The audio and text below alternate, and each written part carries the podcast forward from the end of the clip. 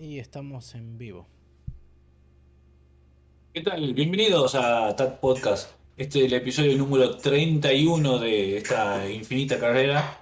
Y mm, una semana más de seguida. No pasamos 15 días del especial de cine japonés de, de terror de los años 60 en honor al octubre de terror. Y mm, bueno, ya estamos acá con una nueva película que, que nos recomendó Euge. ¿Qué tal, Euge? ¿Cómo estás?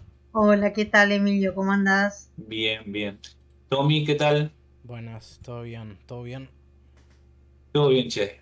Todo Eh, bueno, una semana, ¿qué? No, no vimos nada en una semana, ¿no? Bueno, yo sí vi. Yo, yo vi Halloween Kills, la segunda parte de, de, de, de Halloween, la, del nuevo reboot barra... Que ya es cual, Remake, tipo, la, la undécima o la duodécima película ya. Sí, eh, David, eh, de David Gordon Green. Eh, la vi, bueno, ya voy a contar un poco, pero bueno, vi, vi eso, vi un, y vi un par de cosas más que vi Venom también. Eh, Sí, hubo tres semanas, que- digamos, para, para ponerse a hablar de cosas. sí, eh, así que no, no, yo creo que voy a, de, con Venom y, y Halloween Hills ya tengo suficiente para, para explayarme. Eh, eso es lo que más importante que vi. Vi un, no sé si vi algo más. Vi, vi pasa que estuve viendo series, estuve escribiendo, entonces como que no, no me di suficiente tiempo para ver cine, más cine. Y estoy esperando mañana el gran estreno, gran estreno. Bueno, Mañana, Mañana- se estrena Dune, ¿no? mañana se estrena Doom. Ah, Mañana sí, se sí. estrena Doom. Sí. Ya está para verla ilegalmente, ¿no? Sí, Pero sí. ¿Ah, yo prefiero ir al cine a verla, ya que Es una yo vale- va, a en valer, cine, sí. va a valer la pena ver el cine Doom, así que eh, ya está también para ver de una forma ilegal. Ya está para ver también de una forma ilegal. eh, de aviso para el que vea cosas ilegalmente. No, bueno, todos vemos. Eh, sí. Titane, Titane Uh. también ya está. ¿Está? Bueno, Está. la quiero ver a esa, sí. Así que bueno, eso seguramente ya para la próxima, la próxima, la próxima encuentro ya voy a tener, voy a tener visto eso porque la estoy esperando con el Mesías, esa y a, Yo también. y a, a esa y a Doom la estoy esperando con el Mesías, esas películas. Emilio, te hago una consulta, porque no pude, no pude, lo, se, se localiza eh, el prófugo al final.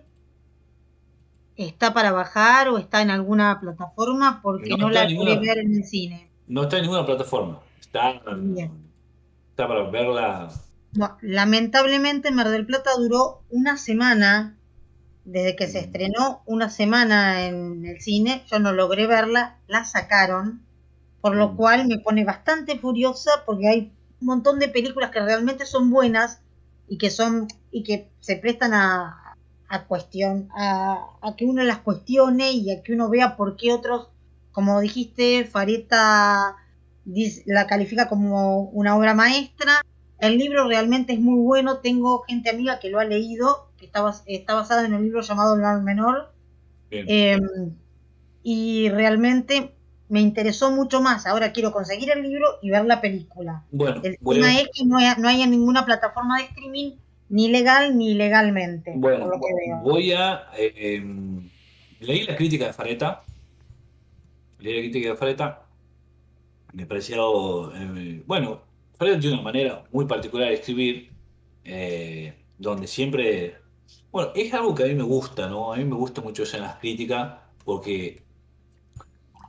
Yo creo que se dedica. O sea, la mitad, de la, la mitad del texto no habla sobre la película. La mitad del texto habla sobre otra cosa pero que tiene que ver con la película. O sea, porque él va referenciando, va atando hilos desde el inicio de, todo, o sea, habla sobre qué el género, qué, o sea, invoca su propio libro, que tiene un libro sobre, sobre género, eh, sobre, cuando me refiero a género no es al masculino o femenino, me refiero al género cinematográfico. Cine ¿no? de género. Sí, cine de género. Eh, y, y él, yo no sabía, la cual ya lo tengo anotado para, a- para comprarlo. Eh, eh, perdón, estaba, estoy tratando de buscar el nombre del libro de, de Fareta. Em, y está bueno porque, em, a ver, él habla, la- y está bueno porque anoté un montón de cosas. De todas las críticas que él, que él hizo, eh, anoté eh, cinco películas y dos libros para comprar. O sea, a eso me refiero en ese sentido. En ese sentido está bueno. En ese sentido está bueno, ¿entendés? Eh, ahora, eh, cuando a de despachar sobre la película, es que no me, no me termina de convencer eh, por qué una obra maestra. ¿Entendés? O sea, las cosas que dice no son, no son lo suficientemente, para mí, no son lo suficientemente causales como para decir, estoy viendo una obra maestra de... Una obra maestra. Es que es lo que pasa la Eh. mayoría de las veces. Cuando alguien te dice que esto es una obra maestra, ya la expectativa es suficiente como para que, por lo general, estás medio condicionado a mm, ponerlo a prueba de esa manera y decir, es realmente una obra maestra. O sea, yo no sé cuántas veces vi algo y me dijeron, es una obra maestra, y me dije, efectivamente, es una obra maestra. O por lo menos Claro. no la primera. Ah, pero, hay, Em. pero hay casos, sí. Igual, también, teniendo en cuenta que Fareta es como... Sí, mira, la, la- la crítica de él, en la crítica de él, eh, él dice, como hemos dicho en Más allá del olvido, una historia de la crítica del cine fantástico argentino, que es un libro de él que no sabía, que ahora lo anoté para comprarlo. Eh, y bueno, él hace, él habla sobre el, sobre el cine de género, al principio hace toda una reflexión sobre el cine de género argentino, el cual dice que es una basura. para contextualizar por qué le parece esta tan buena. Exactamente. Entonces le parece raro el que haya funcionado una película de género, haya funcionado tan bien. Entonces eso es como que le da un valor agregado a la película. Bueno, y obviamente que se va hasta el año 1955, donde dice él que la primera gran película, eh, eh, o sea, eh, se llama Rodado en 55, estrenado de Hugo de Carril, la película. Eh, bueno, y después hace referencia a Invasión, El Poder de las Tinieblas, El Hombre Invisible Ataca, Extraña Invasión, como películas buenas de, de, género, y después, bueno, salta. A ver, no de. ¿Qué te puedo decir? Hace mucho, uno de mis profesores me había dicho que no puedo eh, justificar que una película es buena eh, encasillándola en es de género o no puedo decir, o no puedo haber visto buena una película porque es de género. Como diciendo, a ver, la película es mala, pero como es de vampiro y todo eso, que la vean los fanáticos de vampiro, que porque es de género vampiro, es de género del terror, para los, para los fanáticos de género de terror va a ser buena, para los demás fanáticos va a ser mala. No, no estoy de acuerdo. O sea, eh, para mí la película primero es buena o es mala, y después, adicionalmente, la película es de género dramático, es una comedia, es de acción, es de cosas. Pero no, no, o sea, y vos sabés que Diego hizo también una crítica. No sé si fue Diego, eh, pero en, en la página de Diego, creo que fue otro chico el que escribió. o ¿Puede ser o-? Eh, ¿Puede ser no, Lera? no, fue eh, eh, con Jojo, no, no, no fue con los ojos bien. Eh, fue, no, ¿cómo se llama la página de Diego? Me olvidó. Eh, otros cines? Otros cines. Bueno, creo que, no, no fue él el que eh. escribió. Eh, pero también veo, empiezo a leer la crítica, ¡pum! Género. Género, género, género, género, género, género, género, género. género. También, qué sé yo, son maneras, son maneras de, de, de ver, de, ver el cine. o sea, pero yo por otro lado, como les digo, para mí una película es buena, es mala, y después hablemos del género. ¿Entendés? Eh, ya no digo más solo para lo que le gustan cine de zombies, no, no. ¿Entendés? O sea, sí lo decía, ¿no? No voy a decir que no, pero sí lo decía. Eh, de todas maneras, ahora voy a escribir eh, para Cine Escondite sobre el prófugo. Esa va a ser mi, pro- esa fue mi, mi próxima tarea. Eh, seguramente entre hoy y mañana voy a terminar de escribir, porque ya tengo todo en la cabeza, escribí un par de cosas así sueltas. Ahora voy a unir todo, porque justamente ahora voy a hablar un poco sobre esto y después salto. Y nada, para mí creo que la película tiene, yo hablé con, no sé, yo hablé con ustedes un poco, tiene el grave error del interlocutor que explica la película, que me Ujú. parece que está mal usado, no, no, no tendría que estar. O sea, para lo que hace, no tendría que estar, prefiero que no, porque está y no te explica nada, entonces no me sirve. Y parece que la película se pierde por ahí. Eh, lo hubiera- eh, ¿se acuerdan de la película que vimos, Uncle Bowie? Bueno, tiene la... Ah, eh, Bunmy, sí, sí, sí. eh, Uncle Bowie. Ah, Bueno, sí. tiene- me hizo acordar mucho a esa película. Me hizo acordar mucho a ese cine. A ese cine, eh, obviamente lejos del... No tan lejos, pero bueno. Pero el tema de los fantasmas, los encuentros, eh, qué es lo que quiero, qué es lo que no quiero, no sé si es real, si es, es verdadero, no sé qué está pasando. Eh, bueno, y ese tipo de cosas. Entonces, no sé. Vamos, a ver, yo lo voy a escribir, no quiero hablar un poco más porque quiero, me gustaría que, ustedes vean las películas antes que, que- que yo- ah, de, hablar, de hablar conmigo. Eh, sí quiero hablar un poco, sí voy a hablar un poco de Halloween Kills, de David Gordon Green, Sí. que me sorprendió, me sorprendió. Eh, mis amigos me, dicho- me decían que no la vea, que era basura. Eh, nada, digo yo, bueno, voy a ver la película. Encima no termina acá, ¿no? Porque son tres partes. Porque hay una tercera parte para el año que viene que se va a llamar Hollywood End, eh, Halloween End. Y ahí va a terminar todo. La película está bastante buena. Eh, a, mí, a mí me gustó, me gusta David Gordon Green. eh, me gusta hago eh, su cine, qué sé yo. A mí, me, qué sé yo, tiene la comedia de George Washington, me pareció muy buena. Después está Joey, también me pareció muy buena. Eh, ¿qué otra cosa más ha hecho? Estoy viendo acá. Eh, no, eh, Highness me pareció pésimo. Highness sí me pareció pésimo.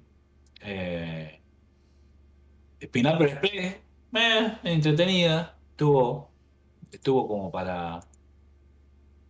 eh, y, bueno, a lo que voy, la película es una película que para mí está bien, eh, es una película que me gustó también porque han utilizado eh, footage de la película vieja y han unido todo eh, de la 1 y de la 2, ¿entendés? Entonces han agarrado todo así y la película continúa, esta película continúa a Halloween, a la primera de que hace David Gordon Green.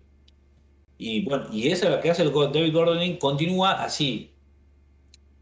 Después, o sea, t- 30 años después, 40 años después de la primera, o sea, y deja todas las Halloween fuera de continuidad. O sea, no existe nada. O sea, es la 1 y de ahí, chao. De ahí pasamos a esta. Y pone, tira todo bajo el tapete. Eh, lo que está bueno es que utiliza, eh, hace nuevo footage como ambientado en esa época, donde explica ciertas cosas que te le dan más sentido a la historia de por qué está preso eh, Michael, eh, por qué está preso Michael, o sea, y explican un par de cositas ahí que están muy buenos y traen, traen personajes de la primera película y los vuelven a poner en posición. Ahora, y está bueno porque usan justamente el tema del interlocutor, donde, porque vos ves cuatro o cinco personas que eran viejas, que no sabes quién, que pueden ser cualquier personaje, pero aparece un interlocutor que explica justamente quién son esas personas. Dice, bueno, este era la niñera que Michael eh, no, no ha podido matar. Este era el chiquito que estaba ahí corriendo en la calle. Este era, y así, como que te pone en contexto quiénes son esas personas y por qué tendría que aparecer ahí. Es un, es un recurso que me parece que está bien cuando se utiliza bien y cuando se utiliza mal, como en el prófugo, no, no, me- más me molesta que, que cosa.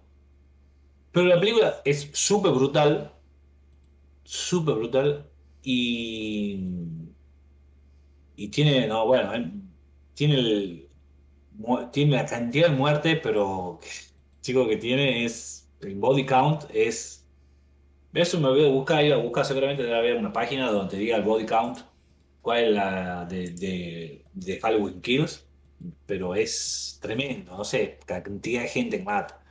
Y te bueno, porque mata un montón de gente que vos pensás que no, que no le iba a matar y muere, o sea, muere un montón, así que está bueno. Está buena la película, me pareció súper entretenida, súper rápida, eh, muy diligente y muy bien armada, o sea, pu- puesta con resto de continuidad, pero el resto de continuidad tampoco sabe, suele funcionar muy bien, pero acá está bien.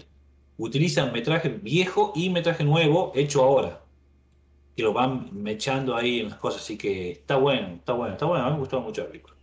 No sé por qué le pegaron tanto, pero me gustó bastante. Y después, no, no voy a hablar de Venom, no tengo ganas. Venom, no, qué sé yo. Está mejor que la uno voy a decir eso. Eh, los personajes, es, la uno es detestable, la, la uno. El personaje de, de Venom, de Venom es malo y el personaje de que hace, ¿cómo se llama el chico este? Eh, Emi, sí, desconozco de qué trata, de qué va la historia. ¿Cuál? Venom. Venom es un simbionte que viene en una nave espacial que ocupa, ocupa un cuerpo y se va como y se van alimentando de, de la- de ese cuerpo, se va alimentando. Y entonces él se metía en un cuerpo lo mataba y cambiaba de cuerpo, ¿entendés? Y, no puede, y después lo cambiaba y no puede vivir mucho tiempo sin, sin, sin comida porque él consume cerebros. Y no sé por qué razón, cuando él entra a Tom Hardy, Tom Hardy es el único huésped que no muere, porque él cuando entra a los huéspedes pasa un tiempo y los mata y se mueren. Que los- o sea, no los mata él, se mueren los huéspedes porque él está ahí adentro consumiendo la energía del huésped de eso. Entonces cada vez que se va, se va cambiando, hasta que entra en Tom Hardy. Cuando entra en Tom Hardy, en el personaje de Tom Hardy, eh, no se muere. El único huésped que lo resiste a él y no se muere. Entonces se queda ahí con Tom Hardy. Y es un antihéroe que es una famosa, un famoso tipo de, de ahora de héroes que hay que supuestamente son héroes que hacen el mal para hacer el bien. Eh, fin justifica los medios, súper violento, matan. Eh, como diciendo, soy héroe, pero bueno, mato y hago, soy súper violento. Bien. Que es como tipo Punisher, que vimos en, en Netflix en Bien. su momento, y, eh, todo eso. Está como que el código moral está muy, la barra del código moral está mucho más movida. Y bueno, y ahí también tiene, aparece la novia, bueno, y de eso se trata básicamente Venom. En la 1 pasa eso, en la 2 ya está, eh, ya están conviviendo con, con el, con el alienígena ahí en el cuerpo de él, y él tiene una carrera periodística, porque obviamente que, el, que Venom lo ha ayudado a, a que salga unas cosas, que haga fotos, un montón de cosas, y él utilizando eso, eh, ahora tiene fama y poder. Trabaja eh, Michelle Williams también, que no sé por qué está haciendo este tipo de película, Michelle Williams, que es semejante actriz. Eh, está fantástica acá, ¿no? Está, pero bueno, la película es medio pelo. Claro, un abismo desde Manchester by the Sea a esta película. Sí, no. olvídate, olvídate. Cualquier película, me- Michelle Williams tiene una Sí. película, chicos, tiene una película Michelle Williams, yo le digo. Eh, hizo Secreto en la Montaña. em, participó, de hizo de un día, un día con Marilyn, que es el punto de Eh, vista de- del que es el, el asistente de, de un director. Eh, que- ahí hizo eh, Certain Woman, que es eh, Women, Ce- Certain Women, que es fantástica. Eh, Manchester by the Sea, como vos decís. Eh, después tiene, después, bueno, la demás. Después hice un, hizo un western que se llama Make Off, que es buenísima. Blue, Blue Variant no me gustó. A mí sí me gustó. Me gustó el tratamiento esa- de sazón y esa, esa cosa que se pone tan, tan terrible y tan brava cuando se desarma una pareja. Y después tiene esa, eh, Wendy and Lucy, donde ella es, anda en la calle con el perro, eso es Sí, sí, qué sé yo, eh, tiene, tiene sus cosas, tiene sus cosas, me parece totalmente eh, desperdiciada. Eh, espérate, ella tiene la película, bueno, The Station Agent, que me parece brillante. Sí. Ah, mira, vos no sabía, trabaja en Halloween eh, 20 años. Ah, no. Halloween, Halloween 20 años después, que No. sé qué número de Halloween No, no, no, no. No. Mira vos. eh, pero, eh, ¿qué más iba a decir? Ya me he perdido. Eh, nada. bueno, Venom no, Perdón. Venom. Te hice, te hice hablar de Venom que no querías hablar de Venom. Así que No, no, no, está bien, no, no, pero está bien. Eh, Venom, eh, la segunda es mucho mejor, está mucho mejor, los personajes secundarios están mucho mejor desarrollados, mucho mejor planteados, eso algo positivo. Eh, no son tan detestables los personajes que el- en la primera parte son, no tener empatía con los personajes son un desastre. ¿Entendés? Eh, y acá el malo es Woody Harrelson, que es un, otro simbionte que eh, se mete en, la- el cuerpo de Woody Harrelson y Woody Harrelson es un asesino serial. Eh, y está, eh, bueno, entonces, o sea, en vez de hacer bien, hace el recontra remil mal. Entonces sale a matar gente, a vengarse de todo. Está bueno. Está bueno, está bueno el villano, está, mucho mejor desarrollada, las peleas, los, los personajes secundarios están mucho mejor plantados, todo. Nada que ver con uno, la uno más bueno, floja para abajo y esta está bastante bien. Bastante bien. Esta viene en cine, o sea, fui al cine a verlo. Sí. Sí, yo estaba viendo que respecto a Venom, no sé, la gente que conozco que le gustan los cómics se quejaba mucho porque la primer Venom se sentía como una película tipo que habría salido 15 años antes. Sí. Ese nivel, digamos, de mala y después escuché gente quejándose de esta en particular porque no tiene nada de gore. Eh, le sacan un poco, mu- mucho gore le sacan porque él hace un, porque Tom Hardy no quiere que siga matando gente Venom. ¿Entendés? Entonces es, es todo golpes y cosas así. Entonces ahí le sacaron mucho el gore. El único que hace más un poco de gore es, eh, es Carnage, que es el villano, que es eh, Woody Harrelson. Sí, sí. Eh, No, y aparte nada. estaba viendo el personaje este de Eddie, como es en los cómics, y me Sí. hizo pensar, no sé en qué cabeza, por qué cabeza de ejecutivo pasó que la- el primer Venom que vimos, el de Spider-Man 3, tenía que ser Topher Grace. Porque no se, bueno. por ese actor no se parece nada a ese personaje encima. sí, sí, Eso- sí, sí, sí. Eso es lo que más me, me llama. Y, pero bueno, No sabía que Topper Grace lo había hecho. Me Claro, ese. El No. primer, el primer, el primer Venom lo hace Topper Grace, sí. Sí, y es, y es De técnicamente el- a Tom Hardy es un abismo. Sí, y es técnicamente el mismo personaje encima.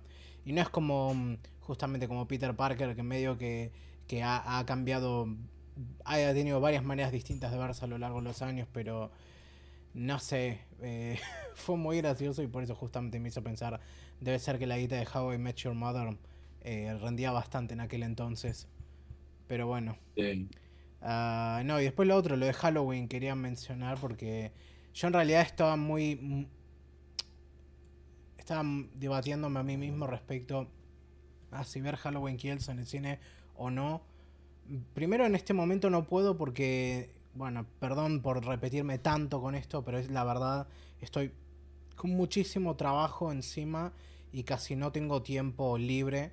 Y el tiempo libre que tengo a veces lo dedico más justamente para las cosas de los podcasts. Ah, por lo que, digamos, he estado viendo películas todo el mes, pero casi nada de mi lista que quería ver este mes. Ah. Y. mm, Y el tema con Halloween es que yo el año pasado me vi todas las que habían salido hasta ese momento. Y la verdad es que no tengo una opinión muy positiva de la franquicia en general. O sea, lo más, lo más positivo que puedo decir es de la primera, que bueno, es Carpenter y obviamente eso ya es calidad. Y puedes decir que hizo escuela, a pesar de que puedes debatir de si realmente es el primer slasher. Yo creo que no lo Bueno. es. Pero es una película que la ves y está perfectamente bien hecha en el sentido de esto es lo que esperarías de un slasher de buena calidad. Y la caga justamente el hecho de que mm, es tan seminal en ese sentido que se siente no sé cómo no sé cuál es la palabra que busco, como blanda, pero no exactamente esa palabra, algo así como que tiene mucho menos impacto del que tendría porque le hemos visto ese mismo tipo de película tantas veces los últimos 40 años. Sí.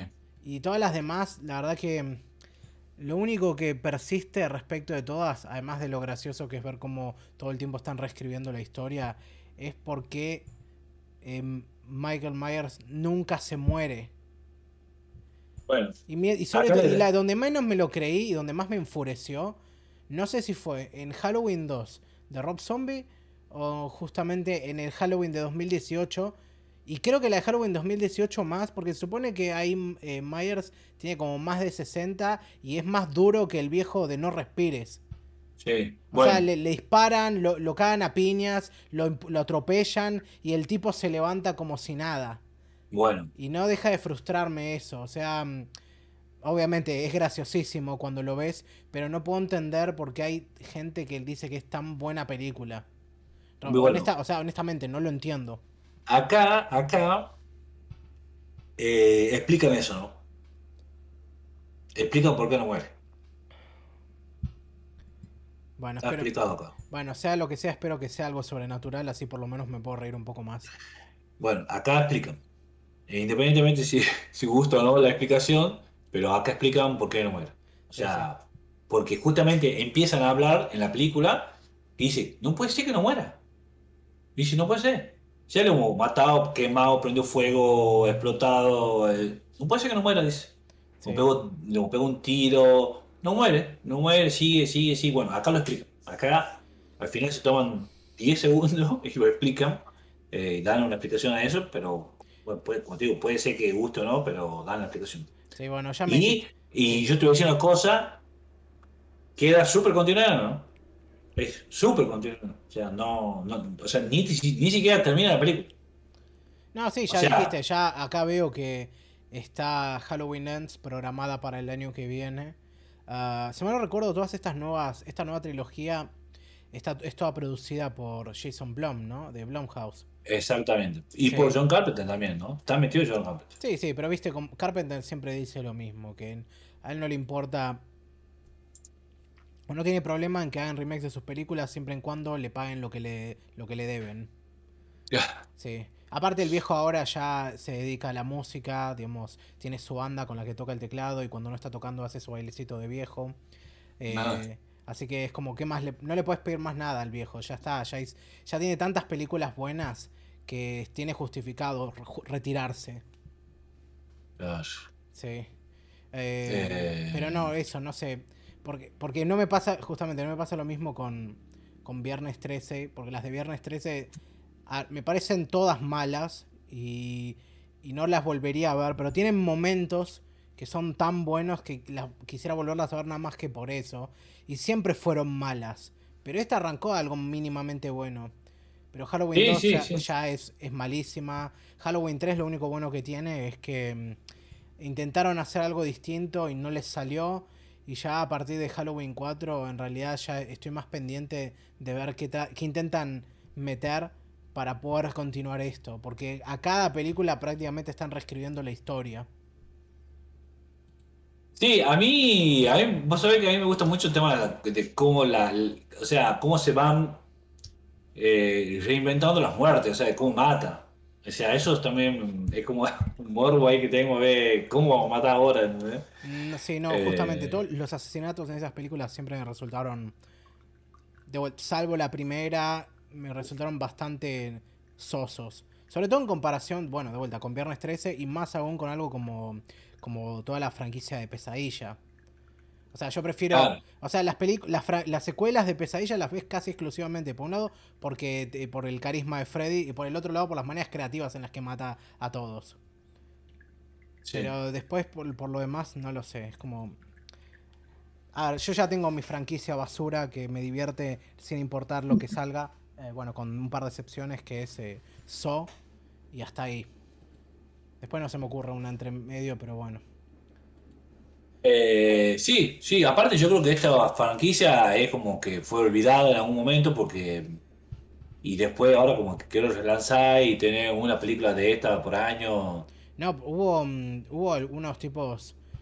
Hubo unos baches de tiempo entre secuelas Sí, considerables. sí, sí. Bastante largo. Sí, sí. O sea, Sí, porque tiene, eh, hay- tiene H2O, Redu- eh, Resurrection, 20 años después, o sea, como que han ido tratando. Después ha tenido dos películas de Rob Zombie. eh, sí, sí. la, segunda, la, segunda, la segunda de Rob Zombie es cuando empiezan a coquetear con el tema de lo, paranor- de lo, de lo, de lo sobrenatural. Ponele hasta ahí, pero igual, eh, esas también. Me acuerdo, y creo, y esto lo escribí de hecho en Letterboxd, y decía que, sobre todo respecto a la segunda de, de Halloween, de Zombie, eh, me decía, sí, eh, me parece bien que haya mucha gente conectando con el tema este de, digamos, del estrés postraumático y qué sé yo, pero me lo tomaría más en serio de no ser de vuelta porque Michael Myers no muere, no importa lo que le hagan. Acá en esa película creo que lo he visto, lo apuñalan varias veces y le pegan varios tiros, uno de esos tiros en la cabeza y, y y no se muere. Y no Claro. y, y yo y me frustra porque a ver, creo que el atractivo de Halloween siempre fue esa idea de realismo, el hecho de pensar de que hay gente que realmente es capaz de hacer estas cosas por ninguna razón aparente y no sabes dónde podrían estar. Además de que, bueno, ponele que las, el Halloween de Rob Zombie tiene una interpretación para mí más, más correcta e interesante del Dr. Loomis, de ser un vendido y todo eso. Además de, de, bueno, de toda esta cosa de, de lo poco objetivo que es, si se quiere. Am, pero eso, o sea, me tratás de vender a este tipo como, una- como un- lo que se supone algo moderadamente verosímil y después me lo tenés así de vuelta como un, justamente como un monstruo slasher que no, no se muere con nada. Pero bueno, ya me repetí demasiado con eso. Ah, Eh, yo- no, está bien, está bien, pero, pero bueno, eh, yo creo que es parte de la, de- de- es parte del, de- del encanto de, creo que del cine este, remake, barra, lo que sea, de los 80, eh, de terror, que es un género en sí mismo, o sea, pero una, de que, o sea, hasta son cliché del cliché del cliché, ¿entendés? O sea, porque vos decís, es imposible, ¿entendés? O sea, no hay manera, o sea, el tipo, o sea, Michael Myers camina, ¿entendés? Y llega antes a los lugares que, que las propias víctimas que están corriendo, ¿entendés? Entonces, es más, vos, vos viste, Tommy, hay millones de películas que se cagan en risa de eso, ¿entendés? Como diciendo... Y sí, es que por eso, Eh, no, por eso como- no le, no entro, no le entro al juego, porque nunca, no termino de entender el tono de estas Eh, entonces, bueno, y, y aparte, o sea, nunca andan los celulares, nunca hay, un- nunca Bueno, hay nadie cerca, no hay cosa- policía. A ver, una cosa son las convenciones de- del cine de terror y otra cosa es un cliché o en este caso una inconsistencia. Es una convención que el- muchas veces el terror viene de agarrar a los protagonistas y, a- e ir ais- aislándolos poco a poco de cualquier chance de seguridad o salvación que tengan.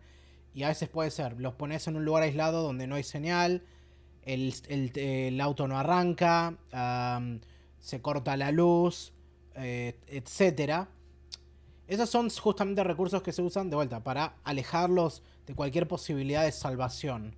Eso es una convención. Ahora, ya sé, un cliché sería, por ejemplo, no sé, de vuelta, en la cosa de los slasher, que la pareja que, que tiene sexo es la primera que se muere. O que el tipo negro es el primero en morir también, o uno de los primeros. Y siempre hay una chica final. Esos son clichés, si se quiere. Va, en realidad, el último, no sé qué tanto, el de la chica final, no sé qué tanto si es un cliché o una convención. Pero bueno. eh, cosas. Sí, The Final, The Final, The Final Girl, es más, hay una película sobre The Final Girl, Sí, sí. Bueno, que está buena. Sí, y a mí no me gustó mucho, pero sí. Eh, y en este caso sí, supongo que ya sería, por ejemplo, un cliché eso de que Myers llega a cualquier lado más rápido caminando que de cualquier otra manera. Ah, Sí. Ponele que creo que Rob Zombie intentó justamente paliar eso haciéndole tener más habilidades porque podría haber sido como un intento que hizo Loomis en la terapia para darle, no sé, alguna capacidad de poder integrarse en algo y le enseñó a manejar. Pero no lo sé, no lo sé, ya no tengo mucho más para decir. Yo estuve viendo películas entrecortadamente, por un lado, las cosas que hemos visto para este podcast, para, los, para el otro podcast que manejo.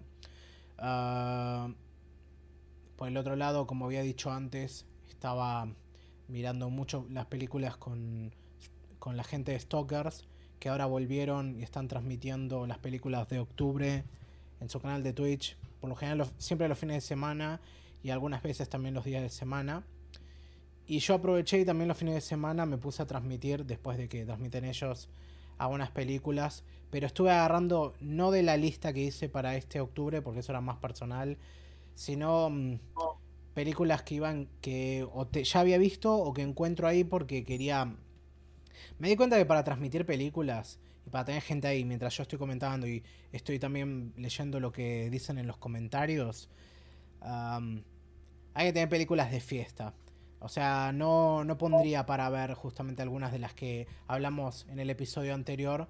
No porque sean malas, sino porque no son películas para ver en ese contexto. Y por eso es que, por ejemplo, a ver, por tirar un por decir algo.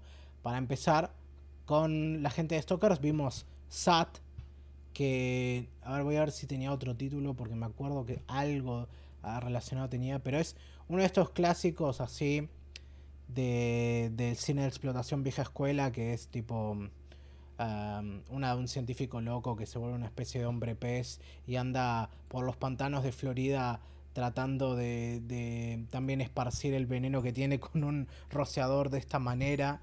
Y es muy muy buena en ese aspecto aunque vuelta, cine de explotación principio de los 70 tómenlo con pinzas y en otra ocasión por ejemplo yo transmití Mistakes in Valley, que esa sí era una de mi lista y hace mucho que la quería ver. Y por supuesto fue espectacular poder verla en grupo. Porque se presta mucho para eso. Es muy entretenida por lo extraña que es. Y... Bueno, es una película indonesia de principios de los 80 y todo, toda la cosa esta justamente gira en torno a brujería y cosas relacionadas. Y tienen y lo que más atrae también es toda la cuestión de por un lado las únicas copias que se consiguen están dobladas en inglés. No la he, podido, no la he conseguir en indonesio o en el idioma que sea que, que se hable originalmente. Por lo que tiene ese doblaje así muy choto tipo Kung Pao Enter the Fist que lo hace más gracioso. Y por el otro lado uno de sus principales atractivos para mí es toda la parte de efectos especiales porque es muy es una cosa muy rústica y hasta se nota, por ejemplo, que algunos efectos ópticos los hicieron, digamos, filmando en VHS. No sé cómo funcionaría, pero notas la diferencia porque pasas de fílmico en 16 milímetros a esa calidad de primeros VHS. Y es muy raro y obviamente toda la iconografía es bastante bizarra, sobre todo cuando uno no, está, no tiene conocimiento de la parte cultural pero vale mucho la pena. Y es relativamente corta, dura menos de hora y media. Y la pasamos bastante bien viéndola. Pero así, tipo, cosas que haya descubierto de esa manera fue, por ejemplo, una que no tenía.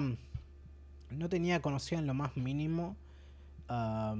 y técnicamente no es una película, sino que es un episodio de, de un programa que es em, El televisor de Narciso Ibáñez Cerrador que no me acuerdo cómo se llamaba el programa, pero uno, de estos que estaba en TV Española.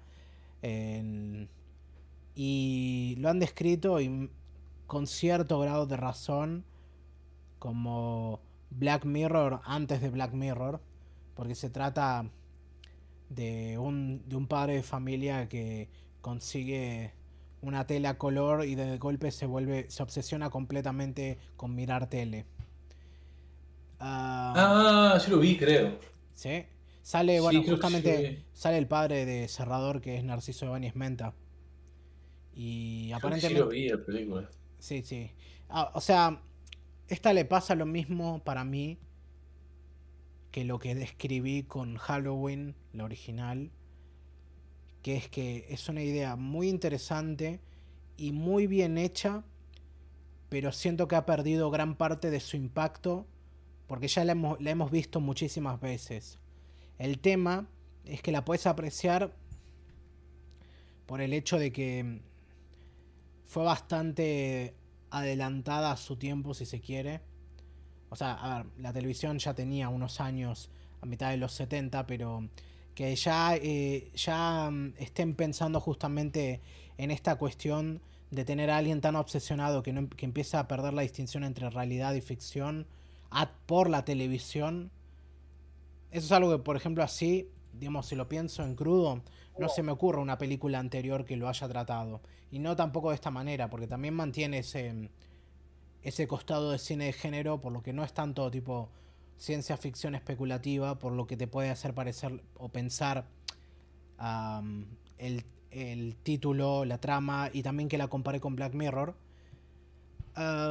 y tiene, tiene todas estas cosas de la producción de televisión de mitad de los 70 que uno puede ver. Y es una cápsula del tiempo también. Eso, eso le, da, le da mucho atractivo.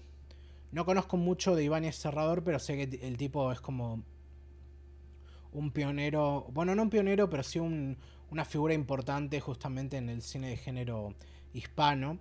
O sea, es el director de ¿Quién podría matar a un niño? Eh, entre otras. Pero no tengo tan conocido de él como para, como para dar una opinión completamente firme. Solo sé que, por ejemplo, esta, el televisor es relativamente corta, dura hora y monedas. Así que se, presta a ver tranquilamente. Creo que se consigue fácil también y. Creo que. Y hasta la. No, no, eso último que iba a decir mejor me lo reservo para otra ocasión. Y. A ver, y voy a tirar algunas rápidas para mencionar. Y esto supongo que a vos te interesará, Emilio. Sí vi al final Brotherhood, Brotherhood of the Wolf. creo el pacto de los lobos también le habían puesto. La película está francesa. pero de los 2000. Sí, sí. Ah, es del director este Christoph Gans, que es el que hizo la adaptación, la primera adaptación de Silent Hill. Y. No lo sé, es rara. Es muy rara porque. voy, a hacer, spoiler de, la película, porque no me acuerdo bien cuál era. ¿Era, que es un sobre... león? A ver, es sobre. ¿Era aquí un león? ¿Un león disfrazado? Bueno, spoilers. Sí, la bestia de, de Shebodan era, era técnicamente un león con armadura. Según. Ahora, el caso. Es esa? Sí, sí, es esa. Ah, bien. Sí. Y. No, es. Bueno, cierro spoilers ahí. No, es rara, es rara. Es, una película de acción. Con, de, en de periodo histórico con elementos de terror y cosas así. De principio de los 2000 que tiene, que carga con esos vicios que tenían las películas de acción del cine post-Matrix, más que nada el exceso de cámara lenta y, todo eso. Y después está el hecho de no... está bueno porque nunca había visto hasta ahora una adaptación una, una, película que contara justamente el hablarse sobre las matanzas de la bestia de Shebodan o Shebodan, no me acuerdo cómo se pronunciaba o dónde estaba el énfasis que fue un caso real aparentemente a mitad del siglo XVIII en, digamos, en la zona rural de Francia. Y no, no sé, yo la recomendaría más de vuelta como una cosa como una cosa interesante para ver porque no me termina de cerrar. A ver, me entretuvo de principio a fin, pero no me termina de cerrar si es como que es bastante más larga de lo que me esperaría o qué sé yo, porque tiene... Lo que, la impresión que más me deja es...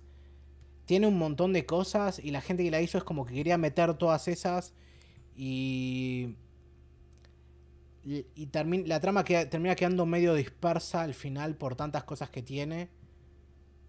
Y no termina de cerrar del todo, pero igual no me arrepiento de haberla visto.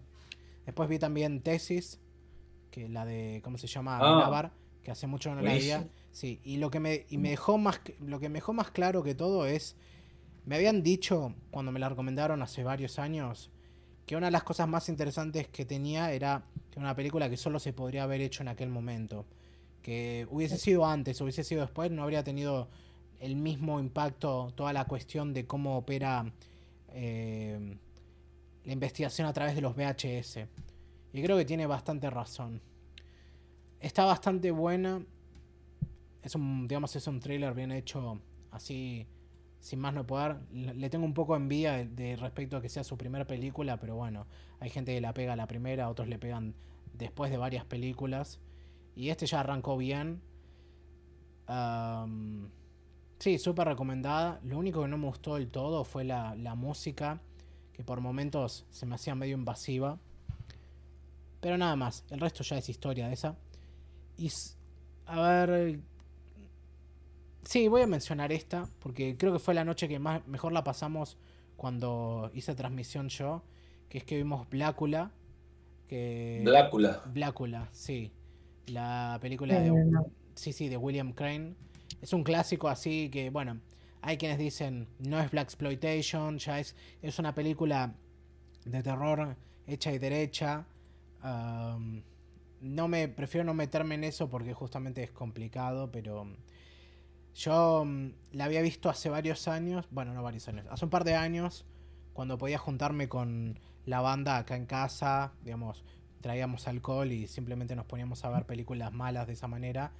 Esa era, la mejor, esa era la mejor manera de ver películas malas. Yo hacía lo mismo también antes de la pandemia. Sí, sí. eh, películas malas, barra películas de género o películas basura. Porque hay cosas que agarramos que no las, no las consideramos nanar, hacen sentido tan mala que son buenas, sino cosas que ya probablemente son malas en varios sentidos, pero sin embargo queremos verlas por el entretenimiento mismo. Y después... y cosas extrañas. Y esa noche vimos... eh, perdón. Esa noche vimos Kung Fury. Después vimos Blácula. Y después vimos Deadly Prey. Y si bien se fue yendo gente en la- durante la noche, igual valió mucho la pena. Nos reímos muchísimo. Deadly Prey, ¿cuál es? Ah, esa no sé si la vas a conocer. Es, em, es una película de acción de estas que creo que fueron directamente a VHS. Y sale. ¿Cómo se llama el tipo este? ¿Del Cameron 87? Mitchell. ¿Del 87? Sí, sí, y sale Cameron Mitchell. Tuvo Ahí una está, secuela. estoy Tuvo una secuela hace un par de años también. Sí. Secuelas un par de años. Sí, sí. Ah, encima tiene un póster parecido a Patum. Sí, sí, es muy bueno el póster también. De los viejos póster pintados. Sí, También. eso, sí. Sí. No, y eso, Blácula la vi ahora de nuevo con, con otro grupo de amigos. Te el mismo póster, boludo. No Sí. te puedo creer. El póster es, es muy, muy bueno. Me encanta, me encanta cómo está posicionado ese cuchillo ahí. Ultimate, Ultimate, o después lo han puesto también ahí atrás, el logo es del logo de Top Gun. Sí, Combat Video es igual que el logo de Top sí, Gun. sí, sí, sí. Bueno, decía, y mm, Sí. esta fue la, la segunda vez que la veía, pero esta vez con un grupo nuevo de amigos. O sea, con otro grupo de amigos, mejor dicho. No, y de vuelta, la disfruté aún más que la primera vez que la vi. Y eso, la primera vez que la vi, nos la pasamos haciendo chistes, algunos de los cuales tuve que repetir acá de tan buenos que eran. Ah, después tuvimos una charla interesante. Creo que eso todavía está grabado. Igual, a ver, para el futuro en el que se esté escuchando esta transmisión, este, este podcast, mejor dicho, ya probablemente esa transmisión ya se habrá borrado, pero con suerte algunos clips habrán quedado. Em, y no, eso, está, está muy buena. ¿no? Yo diría no hay que dejarse engañar demasiado por el título Blácula, que ya es suficientemente ridículo. Es una película que vale la pena ver como una curiosidad así, porque es probablemente la primera película de vampiros negros, por un lado. Y, Sí. y una de las y probablemente una de las películas que inventó, por ejemplo, el cliché de la de, de la esposa del vampiro que reencarna. Y también creo que una de las primeras películas que tienen vampiros gay. Y todo Ah, esto en los vos. 70. Sí, sí. Así que bastante progre en algunos lados. Y bueno, es una, es una película, me- digamos, Black Exploitation, entre comillas, con buenos valores de producción incluso. O sea, hay peleas muy chotas, pero no todas son tipo agarrar, sacudir a alguien y pegarle a- así con un solo brazo. Hay algunas que, están, que zafan. Y efectos especiales relativamente decentes también para la época. Yo la recomiendo para verla así entre amigos. Y obviamente vi muchas cosas más, y no, pero no quiero seguir quitando tiempo. Hay una que tal vez mencione el próximo episodio. Bien, Bien, buenísimo. bien. Bueno, Tommy, eh, Euge, decime qué viste el de semana. yo por mi lado este, empecé a ver, eh, por parte escribí sobre eso, no, no lo subí todavía. eh, volví a ver, después de, de veintipico de años, sí, 22 años, en la serie Seinfeld. La Ah. volví a ver, eh, la empecé a ver nuevamente. Muy tranquila y respetando el orden de los capítulos, sin saltearme ninguno. Voy por partes, son nueve temporadas, recién voy por la segunda. eh, pero el tema fue que me, surgió, me tiraron la pista a ver qué era lo que uno vio en la década de los 90 y qué es lo que uno ve ahora después de tanto, de tanto tiempo. Me pasó que en la década de los 90, yo me acuerdo siempre de haber leído una nota en el diario La Nación, no recuerdo quién la firmaba, que anunciaban eh, la- que en Estados Unidos se, está- se comenzaban a dar dos series. Una se llamaba Northern Exposure y la otra era Seinfeld. De Seinfeld se decía que era una comedia acerca de nada, cosa que siempre me llamó la atención. Acá no la habían dado, era la época que el cable no, no existían los canales de streaming, no existían las maratones, era cuando uno en el cable tenía que esperar una semana para ver los capítulos de la serie que estabas viendo, o te daban los capítulos seguidos de series viejas. Y me acuerdo que una vez, volviendo de la facultad, yo en esa época este, vivía con mi abuela. Generacionalmente, mi abuela y yo nos llevamos 58 años de diferencia. Y abro la puerta y la escucho reírse a carcajadas, a carcajadas, mirando Seinfeld. Yo no sabía ni qué era ni de qué se trataba. Y a partir de eso la empecé a ver. De hecho, vimos juntas todas las temporadas hasta que terminó en el 98. Mi abuela falleció en el 2000. Y fue raro volverla a ver ahora. Yo digo, me acordaba, de la, me acordaba del caudal de la risa de mi abuela, los tonos de voz y de las cosas que se reía, que eh, si vos te pones a analizar, la, la serie no, no era para nada políticamente correcta. Está, aparece todo lo que está mal. Está eh, el ser snob, egoísta, eh, discriminador y un montón de cosas que ahora, te digo, por ahí hasta es imposible hacer una serie así. Yo me sigo riendo muchísimo.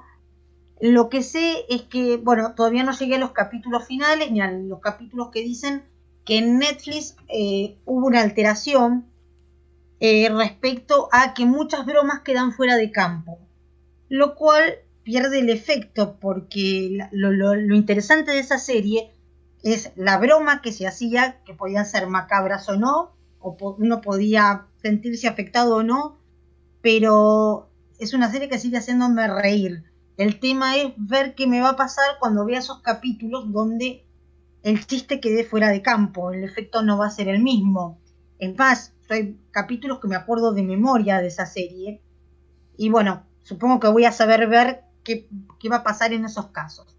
Pero Ah. pasando a otra cosa em, sí, No, no, que Eh. em, de, cuando decís fuera de campo decís algo como, como lo que pasó con Disney en Los Simpsons que reajustaron el formato de los capítulos de 4.3 a 16.9. exactamente. Sí. Ah, Exactamente, claro, hicieron exactamente lo mismo.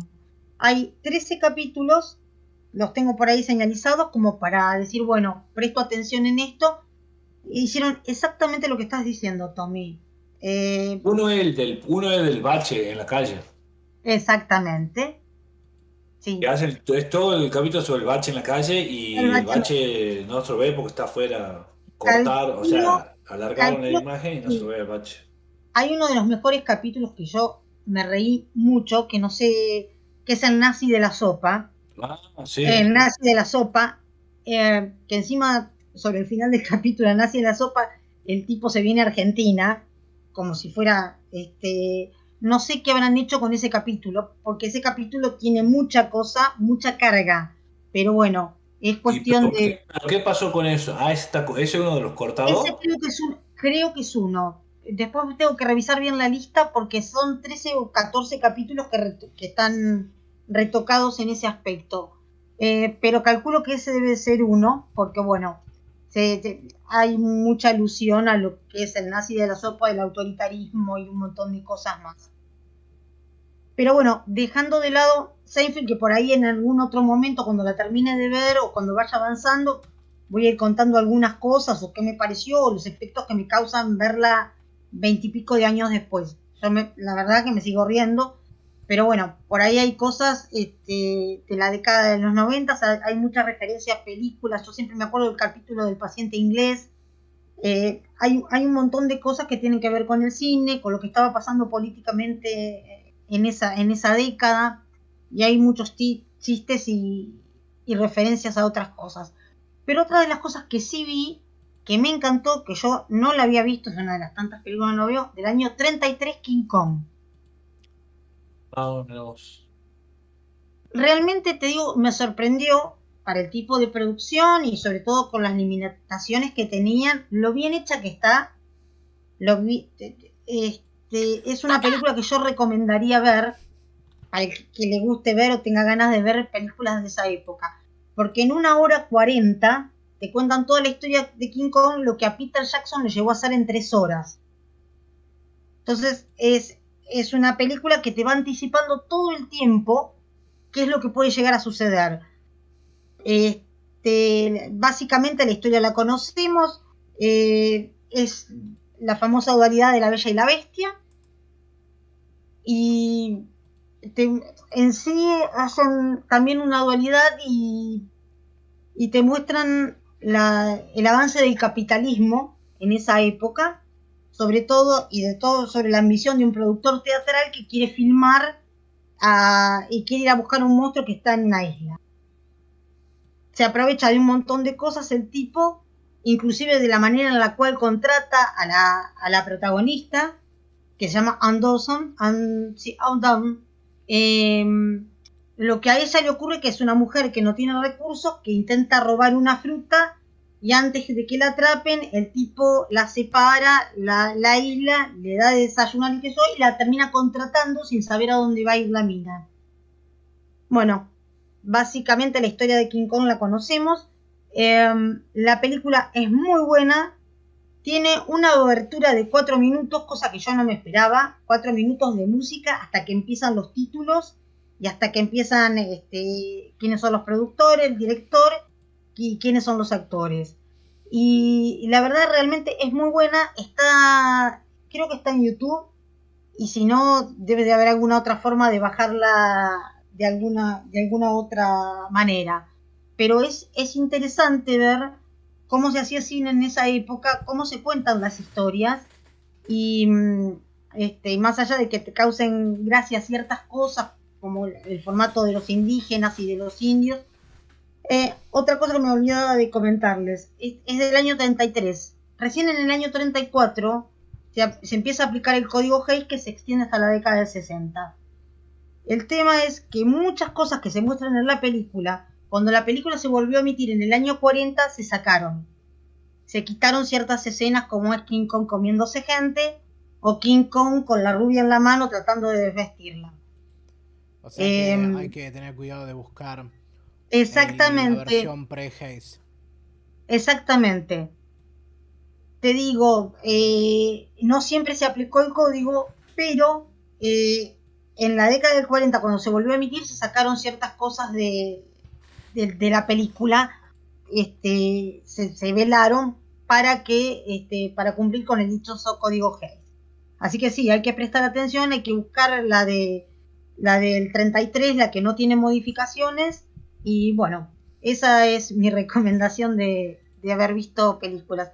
No sé si me queda alguna más. Ah, no, la que tengo pendiente de ver y que quiero ver, creo que ya se los comenté y no, no encontré el momento adecuado, es Distancia de, Rescate de Claudia Llosa, que es una película que están dando en Netflix, que está basada en un libro de Samantha Schweblin, que es un libro corto, es muy bueno, es muy bueno, el, libro es excelente.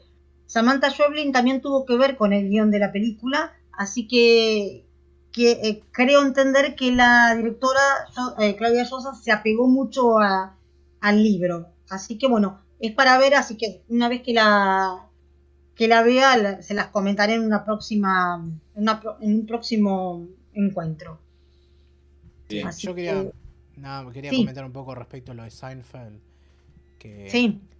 Yo todavía no la pude ver, pero lo quiero hacer obviamente.